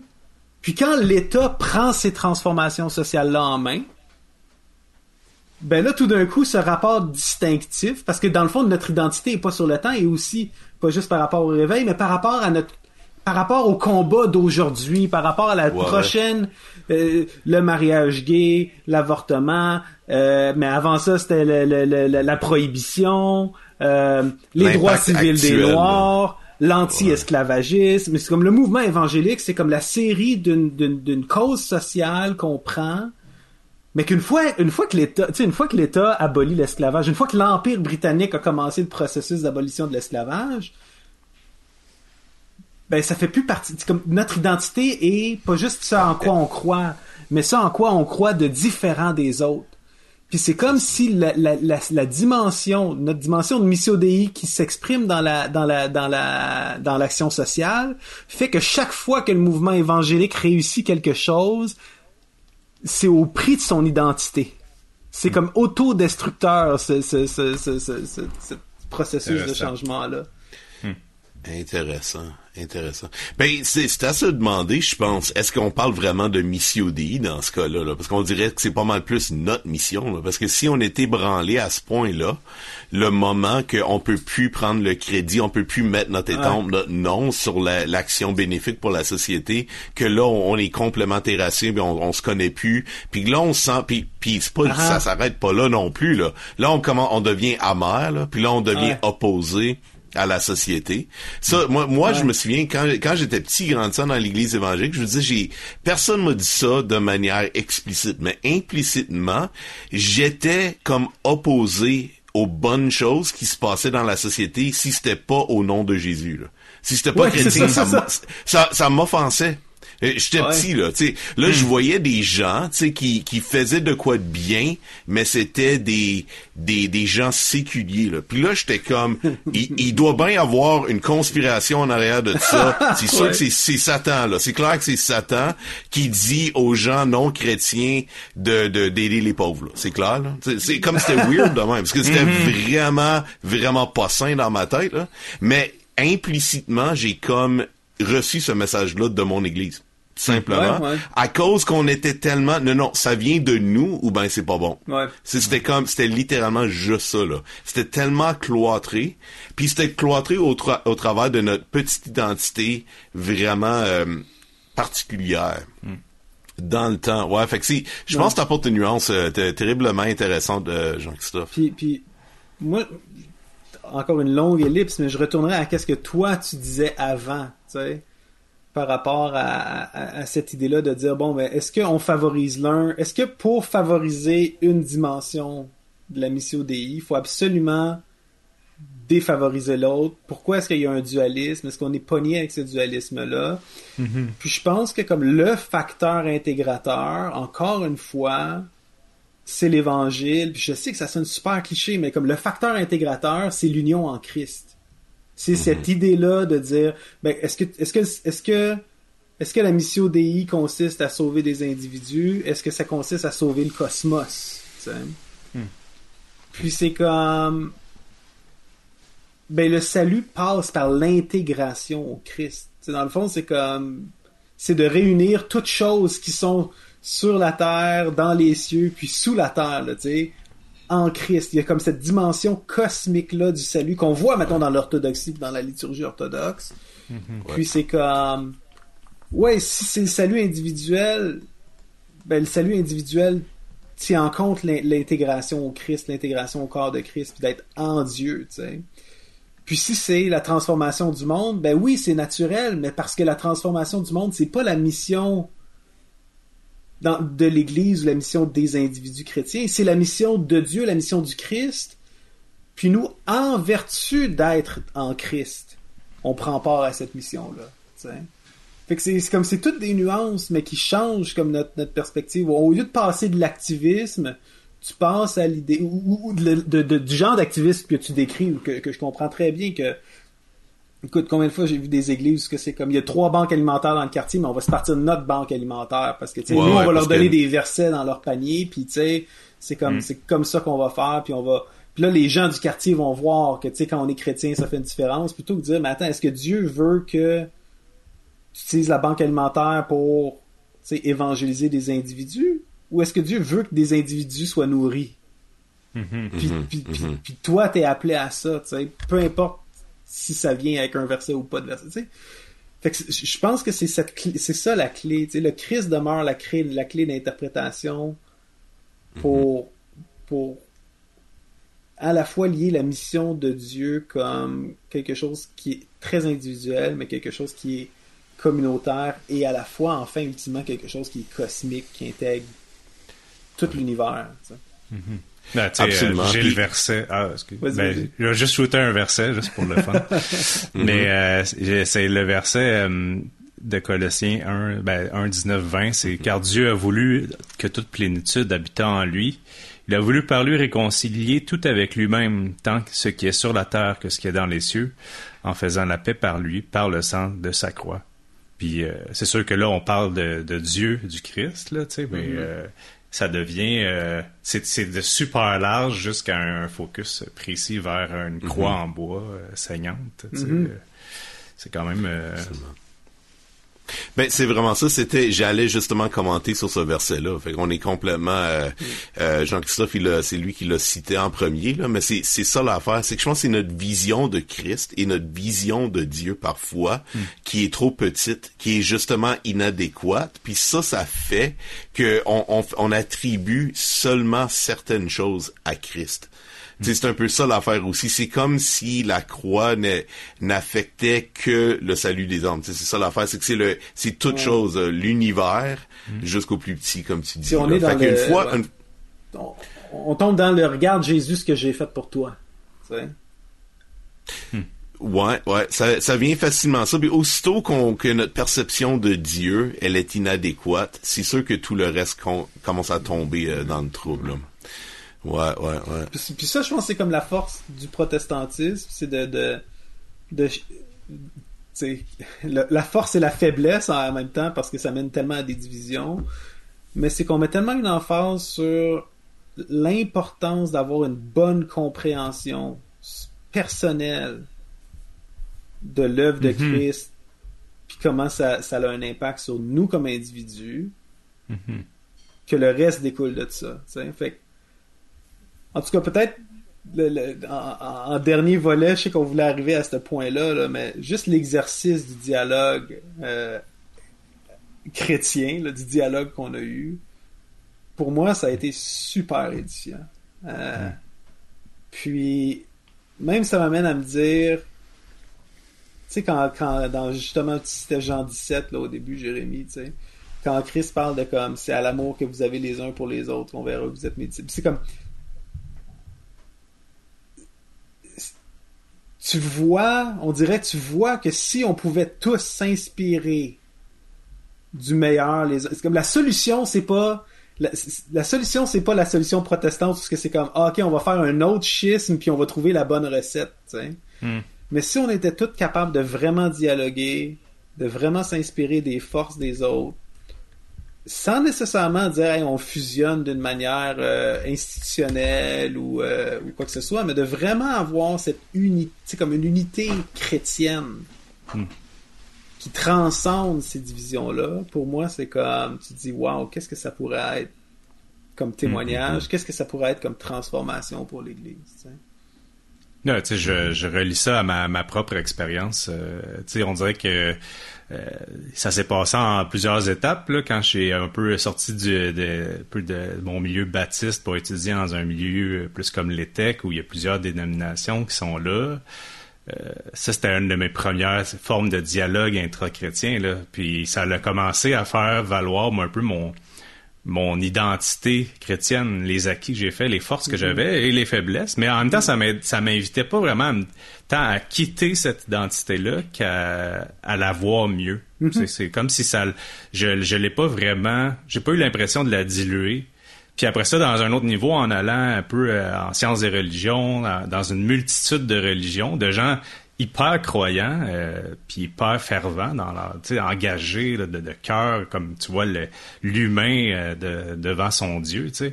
Euh, ça fait valoriser cette identité-là, justement, un peu plus chrétienne, puis après ça avec des catholiques plus évangéliques, par exemple. Mais à force de rentrer en contact dans ce dialogue-là, en tout cas pour moi, ça leur eu, ça, ça a cet effet-là de mettre en valeur le, le parcours que j'ai fait, auquel je peux me rattacher mm-hmm. juste presque de manière euh, mm-hmm. culturelle finalement aujourd'hui, mais euh, ça m'amène vraiment cette, cette, cette, force-là. Puis je trouve que l'exercice qu'on fait aussi avec la, la mission DI, mais beaucoup d'autres euh, pubs comme ça, là, on, c'est vrai, c'est ça. On n'a pas besoin de, disparaître. On n'a pas besoin de, non, se non, diluer. c'est ça, c'est ça. C'est pas de l'œcuménisme dans le sens comment on va on va verser euh, on va verser le catholicisme, là, la vodka, le jus d'orange, puis le je sais pas le, le, le, jus de canneberge, le sirop de grenadine, puis on va mixer ça ensemble, ça va devenir comme un, seul tout, puis là l'église va être Non non, c'est vraiment le dialogue interreligieux, c'est s'assumer tel qu'on est tout en étant capable de le relativiser au contact de l'autre. Puis mhm. ça se passe, tu sais, dans la conversation qu'on a eue, c'est que ça se passe au niveau individuel puis local. Puis je pense pour ça que tu peux pas avoir tu peux pas avoir un chrétien sans église à quelque part ou sans communauté autour de lui qui qui est mhm. là pour le pour le, le façonner. Euh, tu peux pas avoir d'église, tu sais, locale dans le baptisme. On met vraiment tellement l'emphase sur l'église locale qui est comme déconnectée des autres églises locales. Puis je pense que tu peux pas avoir de dénomination, tu peux pas avoir de protestantisme sans dialogue avec le catholicisme puis l'orthodoxie. Tu peux pas avoir, tu sais, comme à tous les étages, d'être en mm. contact avec les autres parties de ceux qui, manifestement, quand on regarde, quand je regarde qu'est-ce que, qu'est-ce que certains catholiques vivent, certains orthodoxes vivent, manifestement, ils font partie du corps. je peux pas, je peux pas nier mm-hmm. cette, cette, cette réalité-là. Mm-hmm. Ouais. Ouais, c'est, c'est, c'est tout à fait vrai. Je pense que, surtout quand on considère l'histoire particulière du Québec et de l'Église protestante évangélique dans le Québec, euh, c'est important de, de, se rappeler. Je veux dire, moi, quand j'étais jeune, t'avais les chrétiens puis t'avais les catholiques parce que les catholiques c'était pas des chrétiens c'est un, un peu cliché là, ah mais pour plusieurs c'était vraiment ça la réalité. Pour plusieurs aujourd'hui c'est encore comme ça mm-hmm. qu'ils comprennent ces choses là je pense que l'idée de la mission ODI peut nous aider. Euh, puis j'aimerais revenir sur une affaire que j'ai mentionnée dans le, le le, le, dernier épisode, c'était l'idée des, euh, mm des ensembles centrés. Puis je vais revenir là-dessus dans quelques secondes. Mhm. parce que je pense que j'aimerais ça le développer un peu avec vous. C'est très intéressant comme façon de voir un peu la mission de l'Église et du croyant individuel à l'intérieur de la mission ODI. Comme étant, puis euh, qui, qui est rejoint à travers la direction. Mhm. notre compréhension de ce que Dieu veut accomplir, en fait, de toujours garder ça en, perspective. Mais juste avant, j'aimerais ça citer euh, Gilles Marcouillet, qui euh, qui euh, qui a écrit une thèse en 2017 sur la, la place, le futur dans le fond de l'Église évangélique francophone au Québec. Hmm. Puis euh, je voulais deux phrases de sa conclusion dans le fond. Il dit à cause de la souche catholique de la culture québécoise francophone et de facto les liens identitaires qui unissent les Québécois francophones au catholicisme, il y a lieu de croire que l'avenir de la foi chrétienne au Québec passera par le renouvellement du catholicisme québécois. Mm-hmm. Mm-hmm. Puis là, il y a une autre phrase qui est pour rajouter à ça. Il dit dans une ouverture et sans intention de prosélytisme, le mouvement protestant évangélique francophone du Québec serait alors appelé à nourrir le sol québécois, euh, excuse, à nourrir le sol catholique de son expérience évangélique. Ouais. Puis là, c'est, on parle de ça, on dit ça depuis tout à l'heure, justement, qu'on a quelque chose de particulier, des forces, exact, des emphases, qu'on a besoin de se partager les uns les autres. Là. Euh, puis lui, il développe cette idée-là un peu plus. Là. Il dit peut-être qu'il pourrait avoir justement des des gens de rassemblement, lui appelle ça comme apostolique œcuménique, là, où justement des gens de différentes traditions se rassemblent intentionnellement pour apprendre les uns des autres, dans le dialogue, dans l'écoute, puis, moi je dirais certainement dans le service, dans la mission en tant que telle, parce que comme le, le, le père euh, Nguyen a dit dans la deuxième épisode, la mission rassemble. La, mission nous rassemble. Parce qu'à quelque part, si on voit des gens, comme si on est à côté de frères et sœurs orthodoxes et catholiques, puis on voit des gens en train de se noyer, mm-hmm. je pense qu'on va se rassembler assez vite pour les sauver. Tu sais, je veux dire, puis c'était un peu une, une, image cliché, mais encore, c'est ça l'affaire. Il, vient un moment où on, se rassemble puis on est capable de certaines choses de côté. Mais je pense que c'est plus profond aussi, là. C'est qu'on apporte des forces même au niveau théorique, mm. même euh, par rapport à notre histoire, notre Mais il y a façon plusieurs. de euh, ben, tu vois, euh, je fais un petit, euh, petit cours là, sur le, le dialogue euh, interreligieux, interreligieux cet été. Puis euh, une de, de mes pistes de réflexion, là, je, je faisais un peu un passage rapide là, dans ce qu'on peut faire, là, mais c'est ah, sur le dialogue écuménique euh, au Québec. Là, euh, jusqu'aux années soit mettons euh, 60 le- l'espèce de split qu'il y a eu puis une de mes constatations on dirait qu'avec tout ça c'est que ce dialogue là il doit vraiment se faire à plein de niveaux là. Ouais, que ce soit dans c'est une coopération et un dialogue c'est les deux dans le sens où euh, c'est pas euh, c'était vraiment une de mes maintenant en fait il y a aussi un, il y a un moment de l'histoire là, maintenant que les catholiques ont conscience de notre existence et nous traitent pas non plus euh, comme une secte parce que ça ça, ça a fait partie quand même du bagage euh, fort euh, au Québec Ouais, là. ouais, ouais. Il faut absolument mentionner ça, oui, absolument. Parce que, tu sais, il y, a- il y a- y eu un, un repli, euh, ou plutôt, si l'identité évangélique au Québec, c'est c'est fait en, un peu en forme de repli, c'est c'est qu'il y a aussi, euh, quand on le dit, l'identité, c'est quelque chose de dialectique, là, il y a quelque chose de comme, on, on, on existe aussi à travers le regard des autres, puis euh, ça, historiquement, ça, fait, ça a fait partie de notre histoire. Maintenant que les choses ont changé, puis... euh, Quelque chose les- qu'il faut placer plus largement dans le rapport français-anglais aussi. Hein. Faut quand Oui, c'est ça. C'est la partie... qui- C'est Ouais. québécois, ça. là. Moi, C'est moi dans ma tête, c'est comme quand on est passé de Canadien-Français à Québécois, puis Canadien-Français, t'étais francophone puis catholique, puis si tu changeais un des deux, t'étais un traître. Tu sais, puis on est passé à Québécois, c'est là qu'il y a eu, qu'il y a pu avoir cette ouverture, cette possibilité-là de plus se voir Mhm. comme euh, le catholique comme le méchant ou le protestant comme le méchant.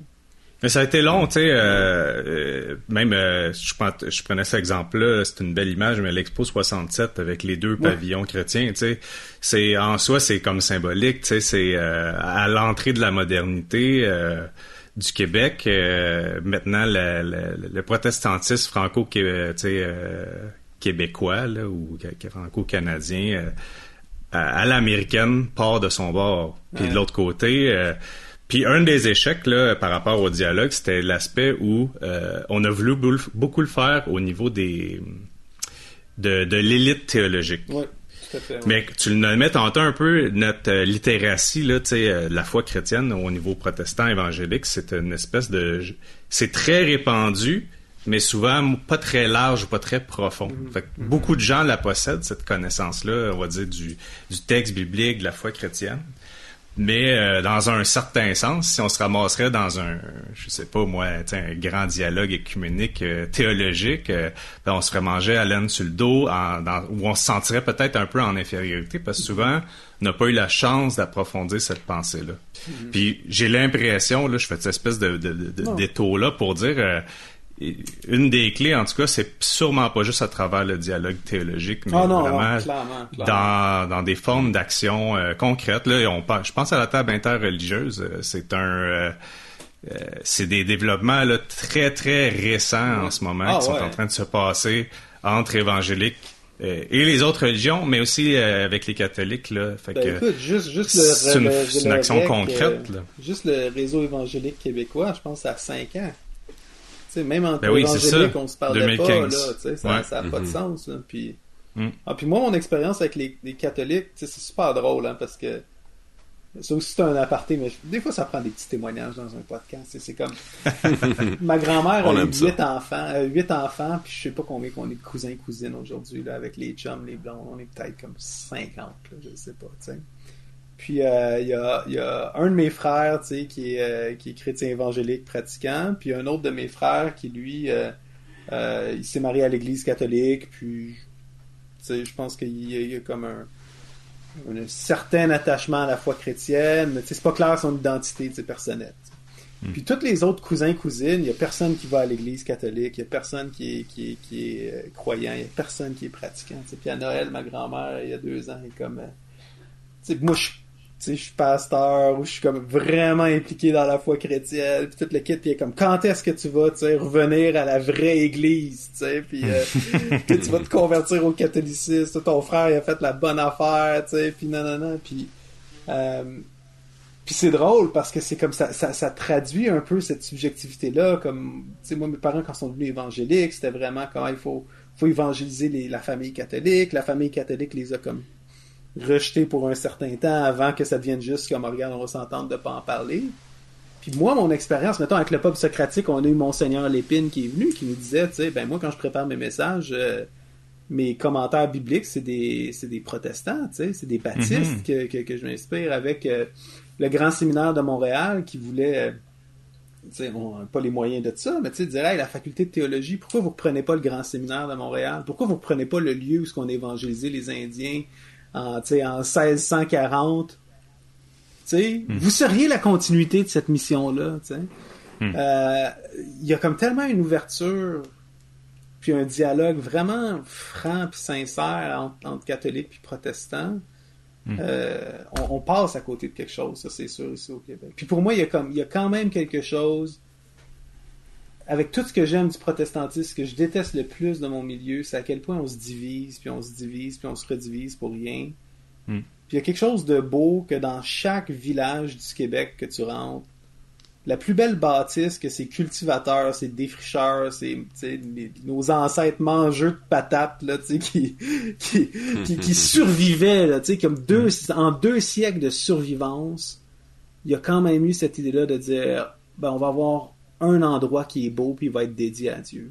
Puis c'est là que le village se réunit. Il y, a- il y a comme, quand tu parles de marcouiller, tout ça, cette idée-là de dire, si on pouvait, de nouveau, sais, faire de Christ le, le, le, le, le point d'unité de nos différentes communautés, pour moi, ça, c'est plus important que, à quelle dénomination t'appartiens, quelle tradition. Ouais. Ben, j'ai rebondi, puis je pense que, je- on dirait en quelque part, je suis d'accord avec euh, Gilles Marcouillet, sais, de dire euh, l'avenir de la foi chrétienne au Québec est, est catholique. Ouais. Parce que c'est juste le bassin, là. À un moment donné, tu sais, euh, plus peut-être un côté plus anthropologique, là, mais ou sociologique, là, mais à un moment donné, euh, c'est juste une question de nombre. Il y a une perpétuation. Euh. Je crois pas que c'est une fausse église, tu sais, dans le sens Ouais, c'est ça, c'est ça. c'est juste une, une, une- c'est une vraie église euh, et nous aussi, ben tu sais, euh, euh, qui va, euh, qui, qui reçoit aussi le- l'appel du Saint-Esprit à, à changer, tu sais. Fait que Ouais. ça c'est c'est ce qui se passe maintenant, tu sais. Nous, euh, on dirait que pour moi c'est plus facile à accepter comme ça, comme situation que de souffrir la mort de mon mouvement évangélique, tu sais, puis l'agonie est tranquille euh, Ouais. que je constate quand même là, tu sais, je veux dire, euh, en tout cas chez, chez les blancs là, tu sais, les blancs euh, canadiens, français, euh, ça, c'est- veut veut pas, il y a une Ouais, ben, la espèce seule de tranquille disparition. c'est ça, c'est les soldes migratoires, C'est ça. c'est vraiment ça, c'est, ouais, tout à fait. Puis une mobilité des membres d'une église à l'autre, tu sais, mais C'est un étouffement, l'avenir dans ce sens-là du Québec euh, chrétienne, euh, oui, je, j'ai- on dirait que je suis d'accord avec cette, Mais cette ben, tu sais, vision-là. si on a des auditeurs euh, plus vieux, tu sais, écoute, moi j'étais dans une réunion pastorale dernièrement, puis il parlait de Mhm. un des éditeurs de Christianity Today, là, j'oublie le nom, là, qui s'est euh, converti. Je, je, j'ose même pas utiliser le terme convertir, tu sais. Ouais. Là. ouais, au catholicisme. C'était Mhm. vraiment, tu sais, pour des gens qui ont grandi dans le catholicisme québécois des années 50. Qui, avec le temps, je réalise, tu sais, quand on parle du trumpisme ici, là, le nationalisme Mhm. Ouais. chrétien évangélique, tu sais, c'était la version catholique du trumpisme, là, le Duplessis des années Ah, 50. ouais, absolument, catholique, tu sais, C'est comme, fait pour le monde qui ont grandi là-dedans, lui était comme, hey, c'est comme des chiens qui ont retourné à leur vomi. Tu sais, il y avait vraiment Ouais, cette idée-là ouais. de dire, hey, on a quitté on a quitté Sodome et Gomorre, on a quitté cette, cette, cette église-là qui était comme corrompue, de la tête aux pieds, puis qui est sais, un peu bien brûlée, puis nous on a la vérité. Puis dans les chrétiens de notre génération, comme il y a quand même un... Moi à l'université, si j'avais un collègue qui était catholique pratiquant, c'est comme je pouvais partager avec lui des choses que j'étais incapable de partager avec des, des, des non-chrétiens, des choses comme ça. Puis, ouais, ça me fait repenser à quelque chose que Marc Pilon avait dit, pas dans ce contexte-là, mais il avait dit si Dieu est prêt à sacrifier son fils pour te sauver, ben, penses-tu pas qu'il serait prêt à sacrifier comme une église locale? Penses-tu pas qu'il serait prêt à sacrifier ton mouvement ou ta dénomination? Puis quand on regarde comme cette perspective-là, à long terme de l'histoire de l'Église. C'est comme où est-ce que tu parles, mettons, des Irlandais qui utilisaient les icônes, puis l'insularisme, qui est comme dans le fond, les Irlandais ont rechristianisé l'Europe là, au, dans, dans, dans, le, dans le bas Moyen Âge, tu sais. Mm. Ben écoute, ça pourrait faire partie du plan de Dieu que le mouvement évangélique, ça a été comme un genre de de parenthèse ou de moment dans l'histoire du christianisme au Canada français. Mm-hmm. Puis euh, presque dans une dialectique hegelienne, l'antithèse de ce catholicisme duplessiste, puis il a fallu qu'il meure, qu'il tombe en terre, puis qu'il renaisse, puis que puis que l'avenir c'est dans une synthèse ou une, une transformation de, d'un mouvement par l'autre. Parce que moi je, je, je sais que je suis évangélique, je sais que comme au niveau du catholicisme, il y a comme trop d'affaires que c'est comme ma, ma, ma sensibilité évangélique pourrait pas je peux pas je peux pas je, peux pas prier je vous salue Marie ou c'est comme pour moi tu comprends c'est comme c'est correct je, je pense que comme le, le Seigneur m'a fait chrétien puis dans sa grâce je, suis chrétien évangélique. Mais je, suis comme je suis comme toi Benjamin c'est comme ce que j'aperçois c'est pas c'est pas le prochain réveil. C'est comme une lente on voit un lent étouffement puis division sur division alors que comme on devrait se mobiliser ensemble alors qu'on devrait euh, travailler davantage ensemble on est comme on est encore pris dans des discussions théologiques sur euh, la prédestination ces affaires là puis pour moi c'est mm-hmm. comme c'est comme si on si on sort de ce genre de petits jeux de rôle le larping qu'on a où ce que c'est comme j'ai l'impression que chez les évangéliques, là, à défaut, on est tellement, on est tellement, on comprend tellement que comme, on n'est pas persécuté par notre société, on est juste vu comme impertinent. Que mhm. là, le vrai combat, ben, c'est de convertir des évangéliques à comme ma vision réformée, ma théologie réformée, ou ma théologie arminienne, ou ma théologie telle affaire, puis c'est comme, c'est d'une perspective plus large. C'est mhm. tellement con, on est en train de se tuer comme ça. Puis c'est là que la mission DI rentre. Puis c'est là que j'aimerais que juste mm. qu'on finisse en explorant un peu le, c'est ça serait quoi le prochain pas pour des leaders d'église puis pour des individus là.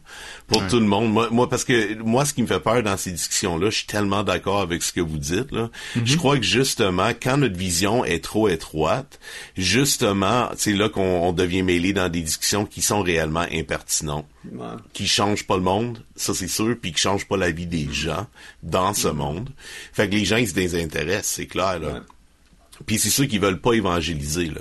Je veux ben dire, si t'es pas capable de voir dans ta propre vie l'impact de l'évangile, tu voudras pas le partager à d'autres, c'est certain. Mhm, mhm. Mais mais je pense pour ce qui est de, de du discours euh, puis de du dialogue interchrétien, intrachrétien surtout, euh, je pense, il faut reconnaître que de, côté pratique, les églises ils fermeront pas aujourd'hui. Quand ils, qui, tout le monde quittera pas, c'est pas ça qu'on veut non plus. Là. je pense qu'on veut, c'est on, va attendre que la COVID finisse, voir s'il en reste. Euh, ouais, il y a ça. C'est sûr, c'est ça, c'est ça, ouais.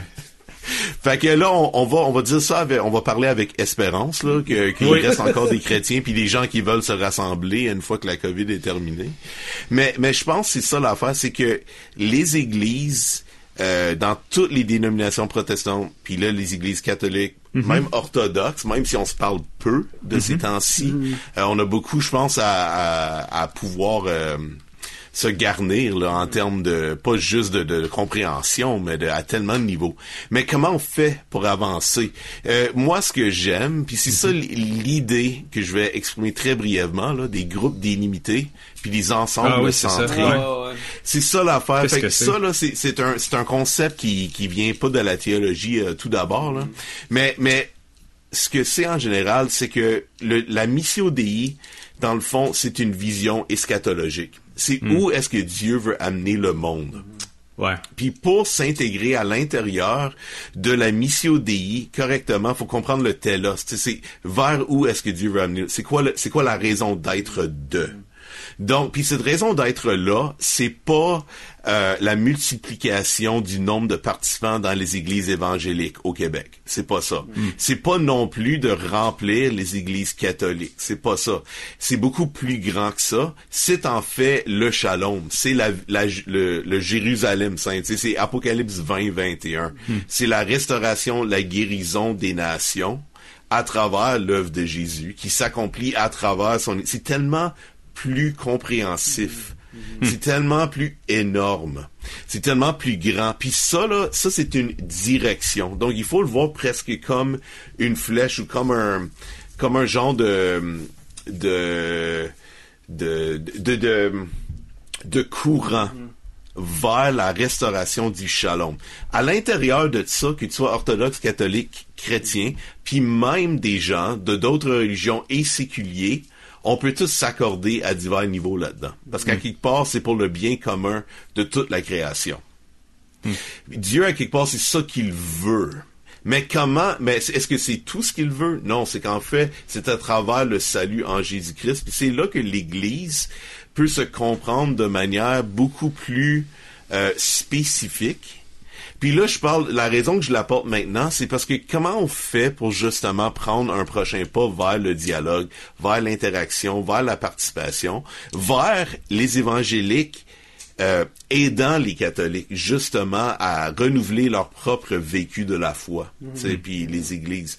C'est justement c'est pas en perdant notre identité puis notre euh, notre façon d'être, focusé sur Jésus tout d'abord et la croix, mais c'est aussi juste nos particularités dans nos dénominations. Parce qu'il faut le dire que dans les dénominations protestantes, c'est, c'est beaucoup un, un style faut se le dire. Là. Je veux dire, beaucoup des choses qui nous séparent. Ce que je veux dire, c'est qu'on a des petites différences théologiques, mais c'est parfois, c'est souvent nos, euh, nos préférences au niveau de nos personnalités, puis nos, nos, nos, nos manières d'approcher la vie, hmm. qui font que certaines personnes se rassemblent dans telle sorte d'église, telle autre sorte d'église, à qui on a été exposé, etc. Puis je pense qu'il y a rien de mauvais là-dedans. En fait, c'est très sain. C'est plutôt normal pour des êtres humains euh, de vouloir se rassembler avec des gens qui sont comme eux, hmm. qui ont une façon de penser où on se comprend. Puis tu sais, on fait la vie ensemble, tu Vois, moi, comme, pour moi, ça c'est comme les le plus monumental de l'Église évangélique, je trouve.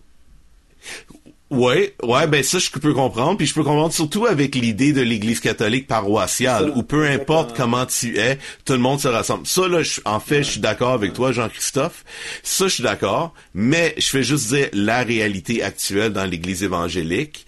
On est regroupé dans des sortes de. Ouais, c'est la réalité, mais pour moi, c'est ça. C'est la réalité. ça, ouais. devrait être comme on pleure sur les ruines de Jérusalem. Là, ça devrait être comme.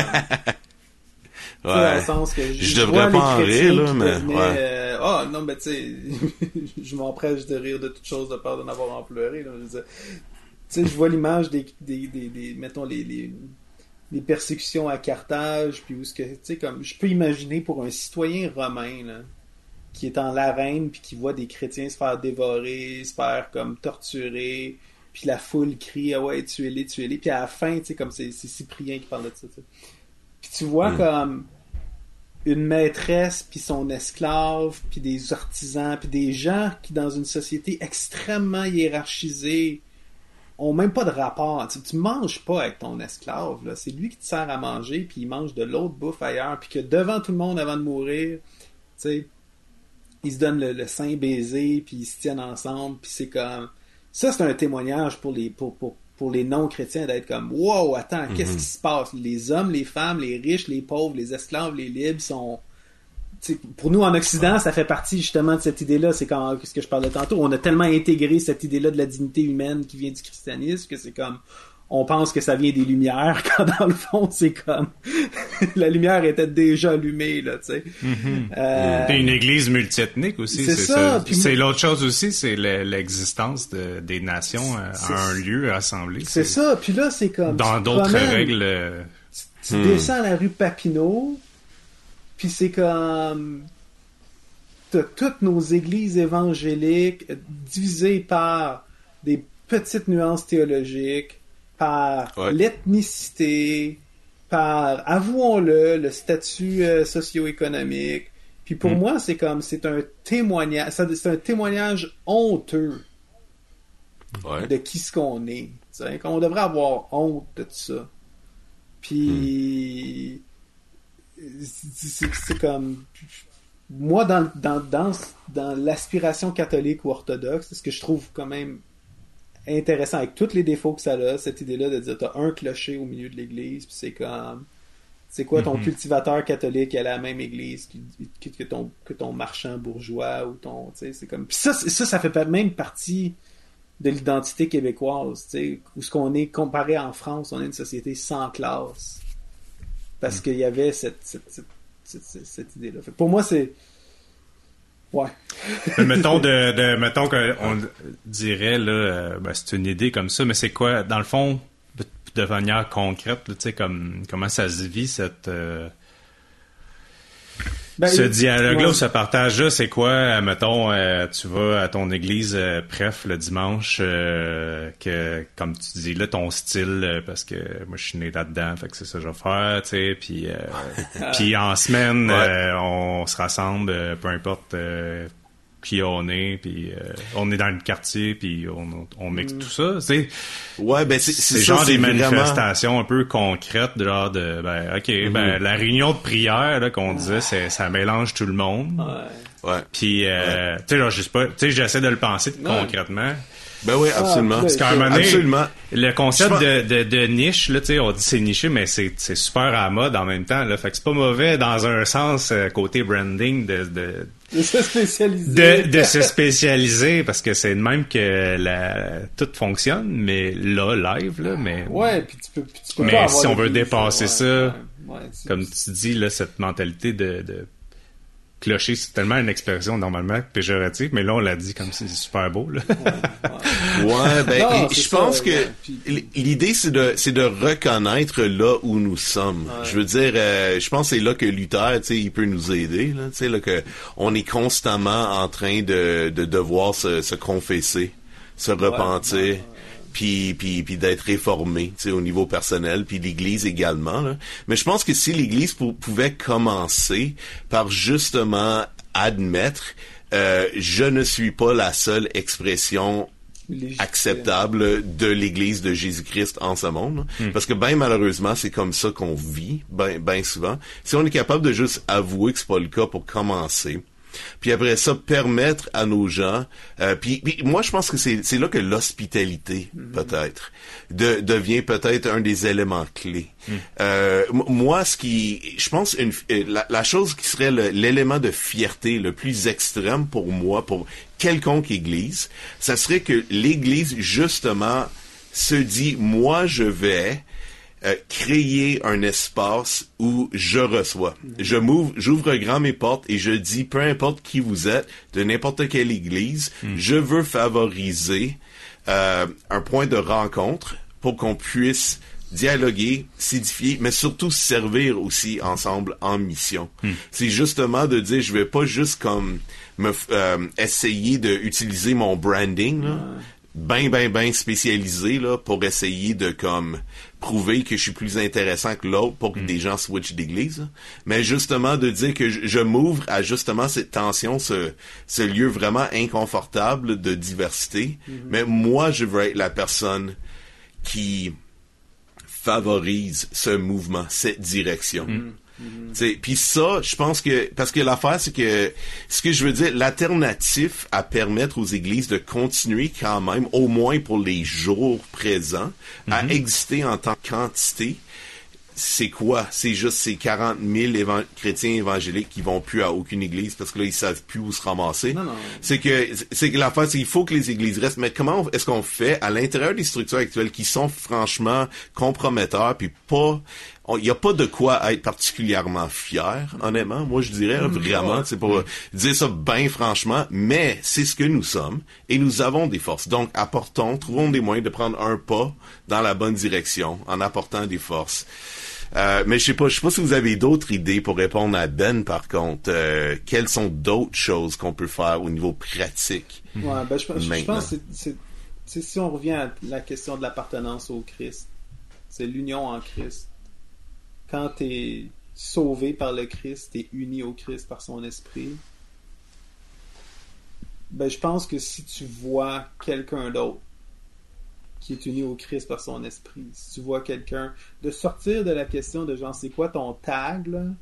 catholique, protestant, évangélique, euh, théologique, whatever, c'est comme tu sais, de voir là où, est l'esprit de Christ, c'est là qu'elle est l'Église. tu sais, Puis, puis pour moi, c'est, ça, c'est super important. L'autre côté, c'est que c'est comme, ouais, je me désole de cette perte de communauté, du clocher, puis tout le kit, mais il y a comme, il n'y a pas de solution en ce moment pour ça, à part comme être activement en train de choisir d'avoir des relations significatives avec d'autres chrétiens. Ouais. Ça se fait dans Puis- une église locale, mais ça se fait aussi pas dans une église locale. Ça se fait autour de champs d'intérêt, puis ça se fait autour aussi Ouais. de gens qui sont peut-être d'une autre tradition chrétienne que toi. Ouais, ben, puis même, euh, puis là, moi, j'ai aussi, une autre religion, carrément, dans le sens Ouais. où, euh, euh, tu sais, puis là, peut-être que ça va choquer du monde, mais moi, dans un sens, je me sens, euh, parfois, je me sens vraiment plus proche, euh, tu sais, d'un musulman dans mon cours en sciences des religions. Euh, puis je sens une espèce de fraternité dans un certain sens. sais. Je sais que je suis pas ça. Je comprends pas le, même je comprends pas du tout l'arabe. Fait que genre, il, il, il sort tous ses termes sur sa- son doctorat, c'est sa maîtrise. Puis je comprends absolument rien, mais son espèce de joie euh, dans ou cette, cette implication là dans un niveau où ben tu sais veux, veux pas quand t'es dans un contexte québécois souvent à, à religieux ou Ouais. anti-religieux ou tu sais que c'est comme ben c'est c'est étrange tu sais c'est c'est un beau sentiment que je je, je me, me surprends beaucoup à m'émerveiller euh, je peux pas dire Ouais. je dis pas sont moi je suis pas en train de dire on nos identités fusionnent Non, non. mais je- on partage cette joie Ah, puis t'as un, puis t'as un précédent Ouais, t'as des précédents bibliques pour ça aussi. Tu sais, c'est Hmm. comme. euh, Ouais. Tu sais, à un moment donné, dans l'Ancien Testament, je sais plus c'est quel prophète, là, puis il dit, ah, regarde, les, je sais pas si c'est les Récabites, mais c'est comme tu vois, c'est une secte d'une autre religion, puis ils sont comme, hey, regarde Ouais, les autres comment ils vivent leur foi, là. Tu sais, ils prennent au sérieux leur engagement. Si vous étiez un peu plus comme eux autres, peut-être que. Tu sais, fait que c'est c'est pas. C'est pas tout noir ou blanc, là, puis dire on n'a rien à apprendre Ouais. des, des, des musulmans. Une, une- Ouais, une puis chose, au lieu de- faut que, que, je, que je dise, c'est juste. Il faut aussi être conscient que notre société, ça c'est un cliché, là, mais on, notre société postmoderne, en plus avec la COVID, c'est la COVID, Mhm. c'est comme le, les liens sociaux sont dans un, on est comme dans un baril de solvant. On est dans un gigantesque baril de solvant, dans le sens que c'est comme, il y a 60 ans, tu naissais dans un village du Québec où tes parents étaient nés, puis tes grands-parents étaient nés, les familles étaient intermariées, tu allais travailler avec des collègues qui envoyaient des enfants à la même école que toi. Tu sais, t'as- t'as comme...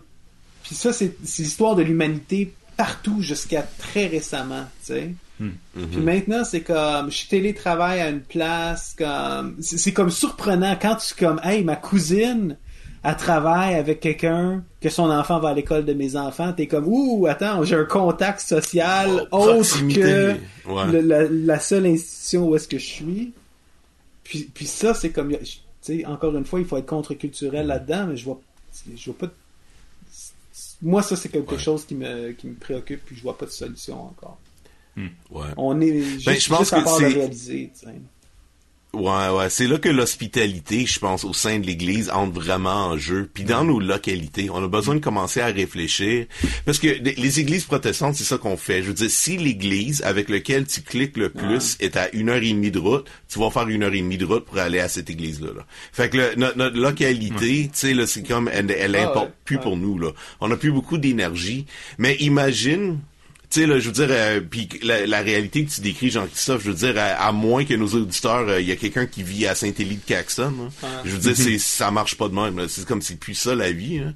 Fait que, fait il faut être extrêmement intentionnel, mais être capable d'organiser euh, des points de rencontre euh, autour de de justement les besoins qui existent pour plusieurs personnes. Puis je pense que justement les le ressourcement au niveau de la spiritualité, comme le le l'isolement est un problème majeur. On s'est surtout exacerbé par euh, la COVID, là. mais je veux dire même si, euh, avant la COVID c'était le cas. Là. Ouais. Puis si nous on peut être ceux qui créent dans nos régions, dans nos localités, dans le euh, un kilomètre carré où tu vis là, où sûrement il y a déjà deux trois églises là, si tu vis à Montréal. Tu sais, c'est comme à, à l'intérieur de ce- cette paroisse là qui n'existe plus dans ta conception à cause que tu vis plus comme ça là. De, mais de, de comme reconcevoir Ouais. Et, et d'être ceux qui favorisent le la, le- la rencontre. Puis tu sais de pas euh, recréer ce qui existe déjà. Je veux dire si tu veux servir ta communauté, il existe sûrement déjà toutes sortes d'organismes qui font ça. des choses e- extraordinaires. c'est justement d'aller participer puis créer des relations à ce niveau-là. tu sais. Non, on est tellement dans une société où il y a comme un désengagement. euh, tu sais, Sociologiquement, c'est c'est documenté. Un désengagement des institutions civiques, un désengagement de la politique. Parce que tu te rends compte que c'est comme.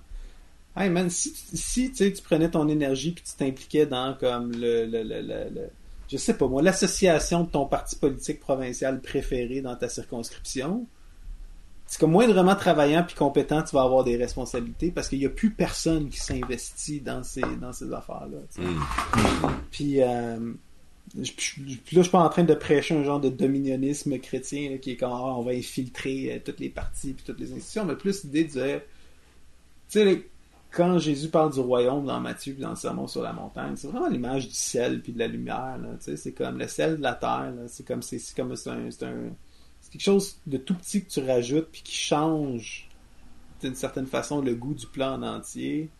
Mais c'est mm. pas comme la conquête du royaume de Christ. comme, comme je pense que c'est comme faut accepter là, comme cette vision d'une euh, là, là c'est le problème catholique, la vision intégraliste d'une société chrétienne avec un empereur chrétien. Ouais, ouais, c'est pas Christendom, là. Tomber dans la, ouais, c'est ça, dans la chrétienté. C'est pas ça du tout. C'est, Mais, mais la mission d'I transcende ça, c'est ça, l'affaire. C'est que si on est capable de se rappeler que la mission de Dieu, elle est beaucoup plus grande et compréhensive hmm. que la mission de l'Église, d'une Église particulière ou même de toutes les Églises rassemblées, c'est plus grand que ça.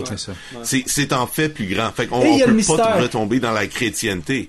Et le mystère. Et le mystère, que, pour revenir avec les orthodoxes, c'est comme, hey, Dieu t'invite dans sa mission mais prétend pas être capable de résumer la mission de Dieu en huit versets puis de faire une théologie systématique de la mission. Là. À quelque part, honnêtement, c'est comme j'ai quasiment une maîtrise en théologie, je lis ma Bible depuis. Sais, c'est comme je, veux dire, je baigne là-dedans. J'ai aucune idée, Dieu, qu'est-ce qu'il est en train de faire là. Tu sais, je, je, je, comme, je, fais confiance à lui là, mais tu sais, c'est comme est-ce qu'il veut qu'on évangélise tout le monde? Est-ce qu'il veut laisser la terre euh, se, se rendre à sa à son autodestruction pour après ça sauver les mecs. On sait pas, là. Fait qu'à un moment donné, quand on commence à prétendre c'est mhm. vraiment discerner la mission de Dieu puis dire ben Dieu nous autres on va on va te sauver puis on va t'aider puis on va faire telle telle partie de la job pour toi c'est aussi c'est comme on parlait de mystère puis d'humilité dans ça ben, ben je vais amener euh, ça me ça me ça me shoot un peu le tu sais je vais lancer une fleur au, euh, à l'évangélisme mais euh, tu sais, qu'on s'est quand même auto-flagellé euh, pendant un petit temps. Mais une de nos forces là, tu veux, pas mm. cette espèce de capacité. On dit que ça c'est la force de pas avoir euh, d'enracinement. C'est vrai que c'est la capacité à se détacher pendant mm-hmm. de manière de se revirer sur un dissent puis mm-hmm. de tout miser sur soi, là, parce qu'il y a quand même l'aspect de l'individualité là-dedans, pour changer le monde. Je... Puis mm-hmm. c'est sûr que tu le fais toujours en tension avec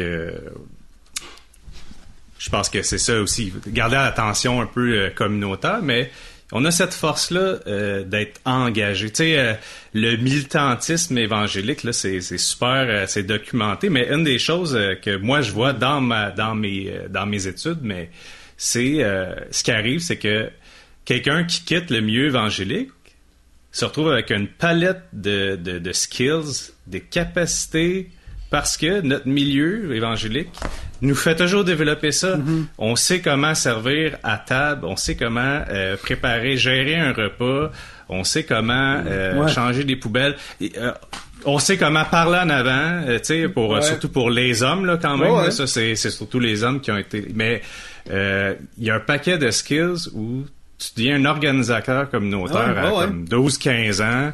Puis euh, les gens qui quittent le milieu évangélique souvent euh, ils se retrouvent euh, ben, engagés dans très puis très performants dans d'autres dans d'autres types de milieux. Puis mais ça vient de, de, notre force, notre capacité à comme prendre une petite espèce de, de, de croyance.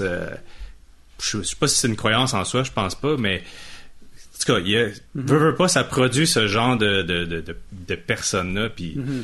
Ben, tu sais, on peut le faire, comme tu dis, à un kilomètre carré, mais ou s'impliquer en politique, mais souvent, ben, on les a, les skills, juste parce qu'on a grandi dans ce milieu-là, on l'a pas cherché, mais on l'a eu. c'est vrai, c'est vrai que c'est un des plus beaux on peut se faire confiance, puis tu sais, quelqu'un qui écoute en ce moment qui dit, ben moi, tu sais, je peux faire quoi, tu sais, puis j'ai rien fait, puis mm-hmm. euh, je connais rien euh, de la politique ou je connais rien de X affaires, mais ça m'intéresse, ben m'a dire, tu peux avoir confiance que tu as plein de skills que souvent on n'a pas développé dans une euh, famille un peu moyenne où euh, il y a un confort, où on n'est pas beaucoup euh, engagé en les uns envers les autres, puis le voisinage, ben on l'a. Ça, tu l'as, puis t'es t'as la, la t'as beaucoup de ressources en toi. Tu vas les découvrir en les mettant en action. À quel point t'en as des ressources pour y arriver, puis à prendre part, tu sais, à cette, euh, soit cette hospitalité là, ou tu sais, il y a vraiment, en tout cas, dans plein d'aspects là. Je, C'est vraiment cool. Ben, je pense, je pense, ça fait- Je pense qu'on est arrivé là. Ouais, Ouais. hein, on a fait la, la révolution, là, dans le sens qu'on est revenu, euh, on a fait le tour, mais c'est, pour moi, c'est en tout cas, comme tu disais, là, Benjamin, en tout début d'émission, tu refaisais un petit peu l'histoire du pub socratique, puis pour moi, ça, c'est, ça fait partie de l'expérience, là. Puis oui, ça peut être, tu sais, des fois, peut être laborieux pour les auditeurs, où est-ce qu'ils s'en vont, de quoi qu'ils parlent, mais c'est ça, un dialogue socratique, c'est que tu arrives en disant, comme, bon, ok, c'est ça qu'on a, on va pitcher nos idées, puis on va voir qu'est-ce qui en ressort, puis euh, je trouve ça super encourageant. J'aimerais ça pouvoir vivre ça justement avec euh, avec nos auditeurs, puis on a hâte à ce que Ouais, on a hâte, hein. à ce qu'on recommence Ouais, les ouais, événements. absolument. ouais, c'est clair. Ouais, fait que de la part de trois des, euh, des modérateurs, des organisateurs du pub, euh, vous nous manquez Ah ouais, vraiment, absolument. nos chers euh, participants au pub socratique. Puis euh, aussitôt que ça va être possible, c'est sûr que ces événements-là, on va les avoir. On a hâte de euh, d'entendre les questions aussi, puis de, de pouvoir euh, inviter des, euh, des gens parmi nous qu'on peut voir en chair et en os, puis euh, apprendre ensemble comment euh, ouais, avoir ces dialogues-là là, en société entre chrétiens. Donc, merci d'avoir été avec nous. Yes. À bientôt. À bientôt. Salut. Le podcast du Pub Socratique est une initiative de Convergence Québec, offert grâce à une collaboration entre Multicé, Mouvement Jeunesse et Pouvoir de changer. Merci de soutenir notre mission de faire grandir une réflexion chrétienne approfondie et créative au Québec, en partageant nos publications sur Facebook et Instagram et en invitant vos amis à s'abonner à notre podcast. Pour découvrir d'autres ressources sur la spiritualité chrétienne et la vie de la foi issues d'auteurs québécois, visite convergencequebec.com.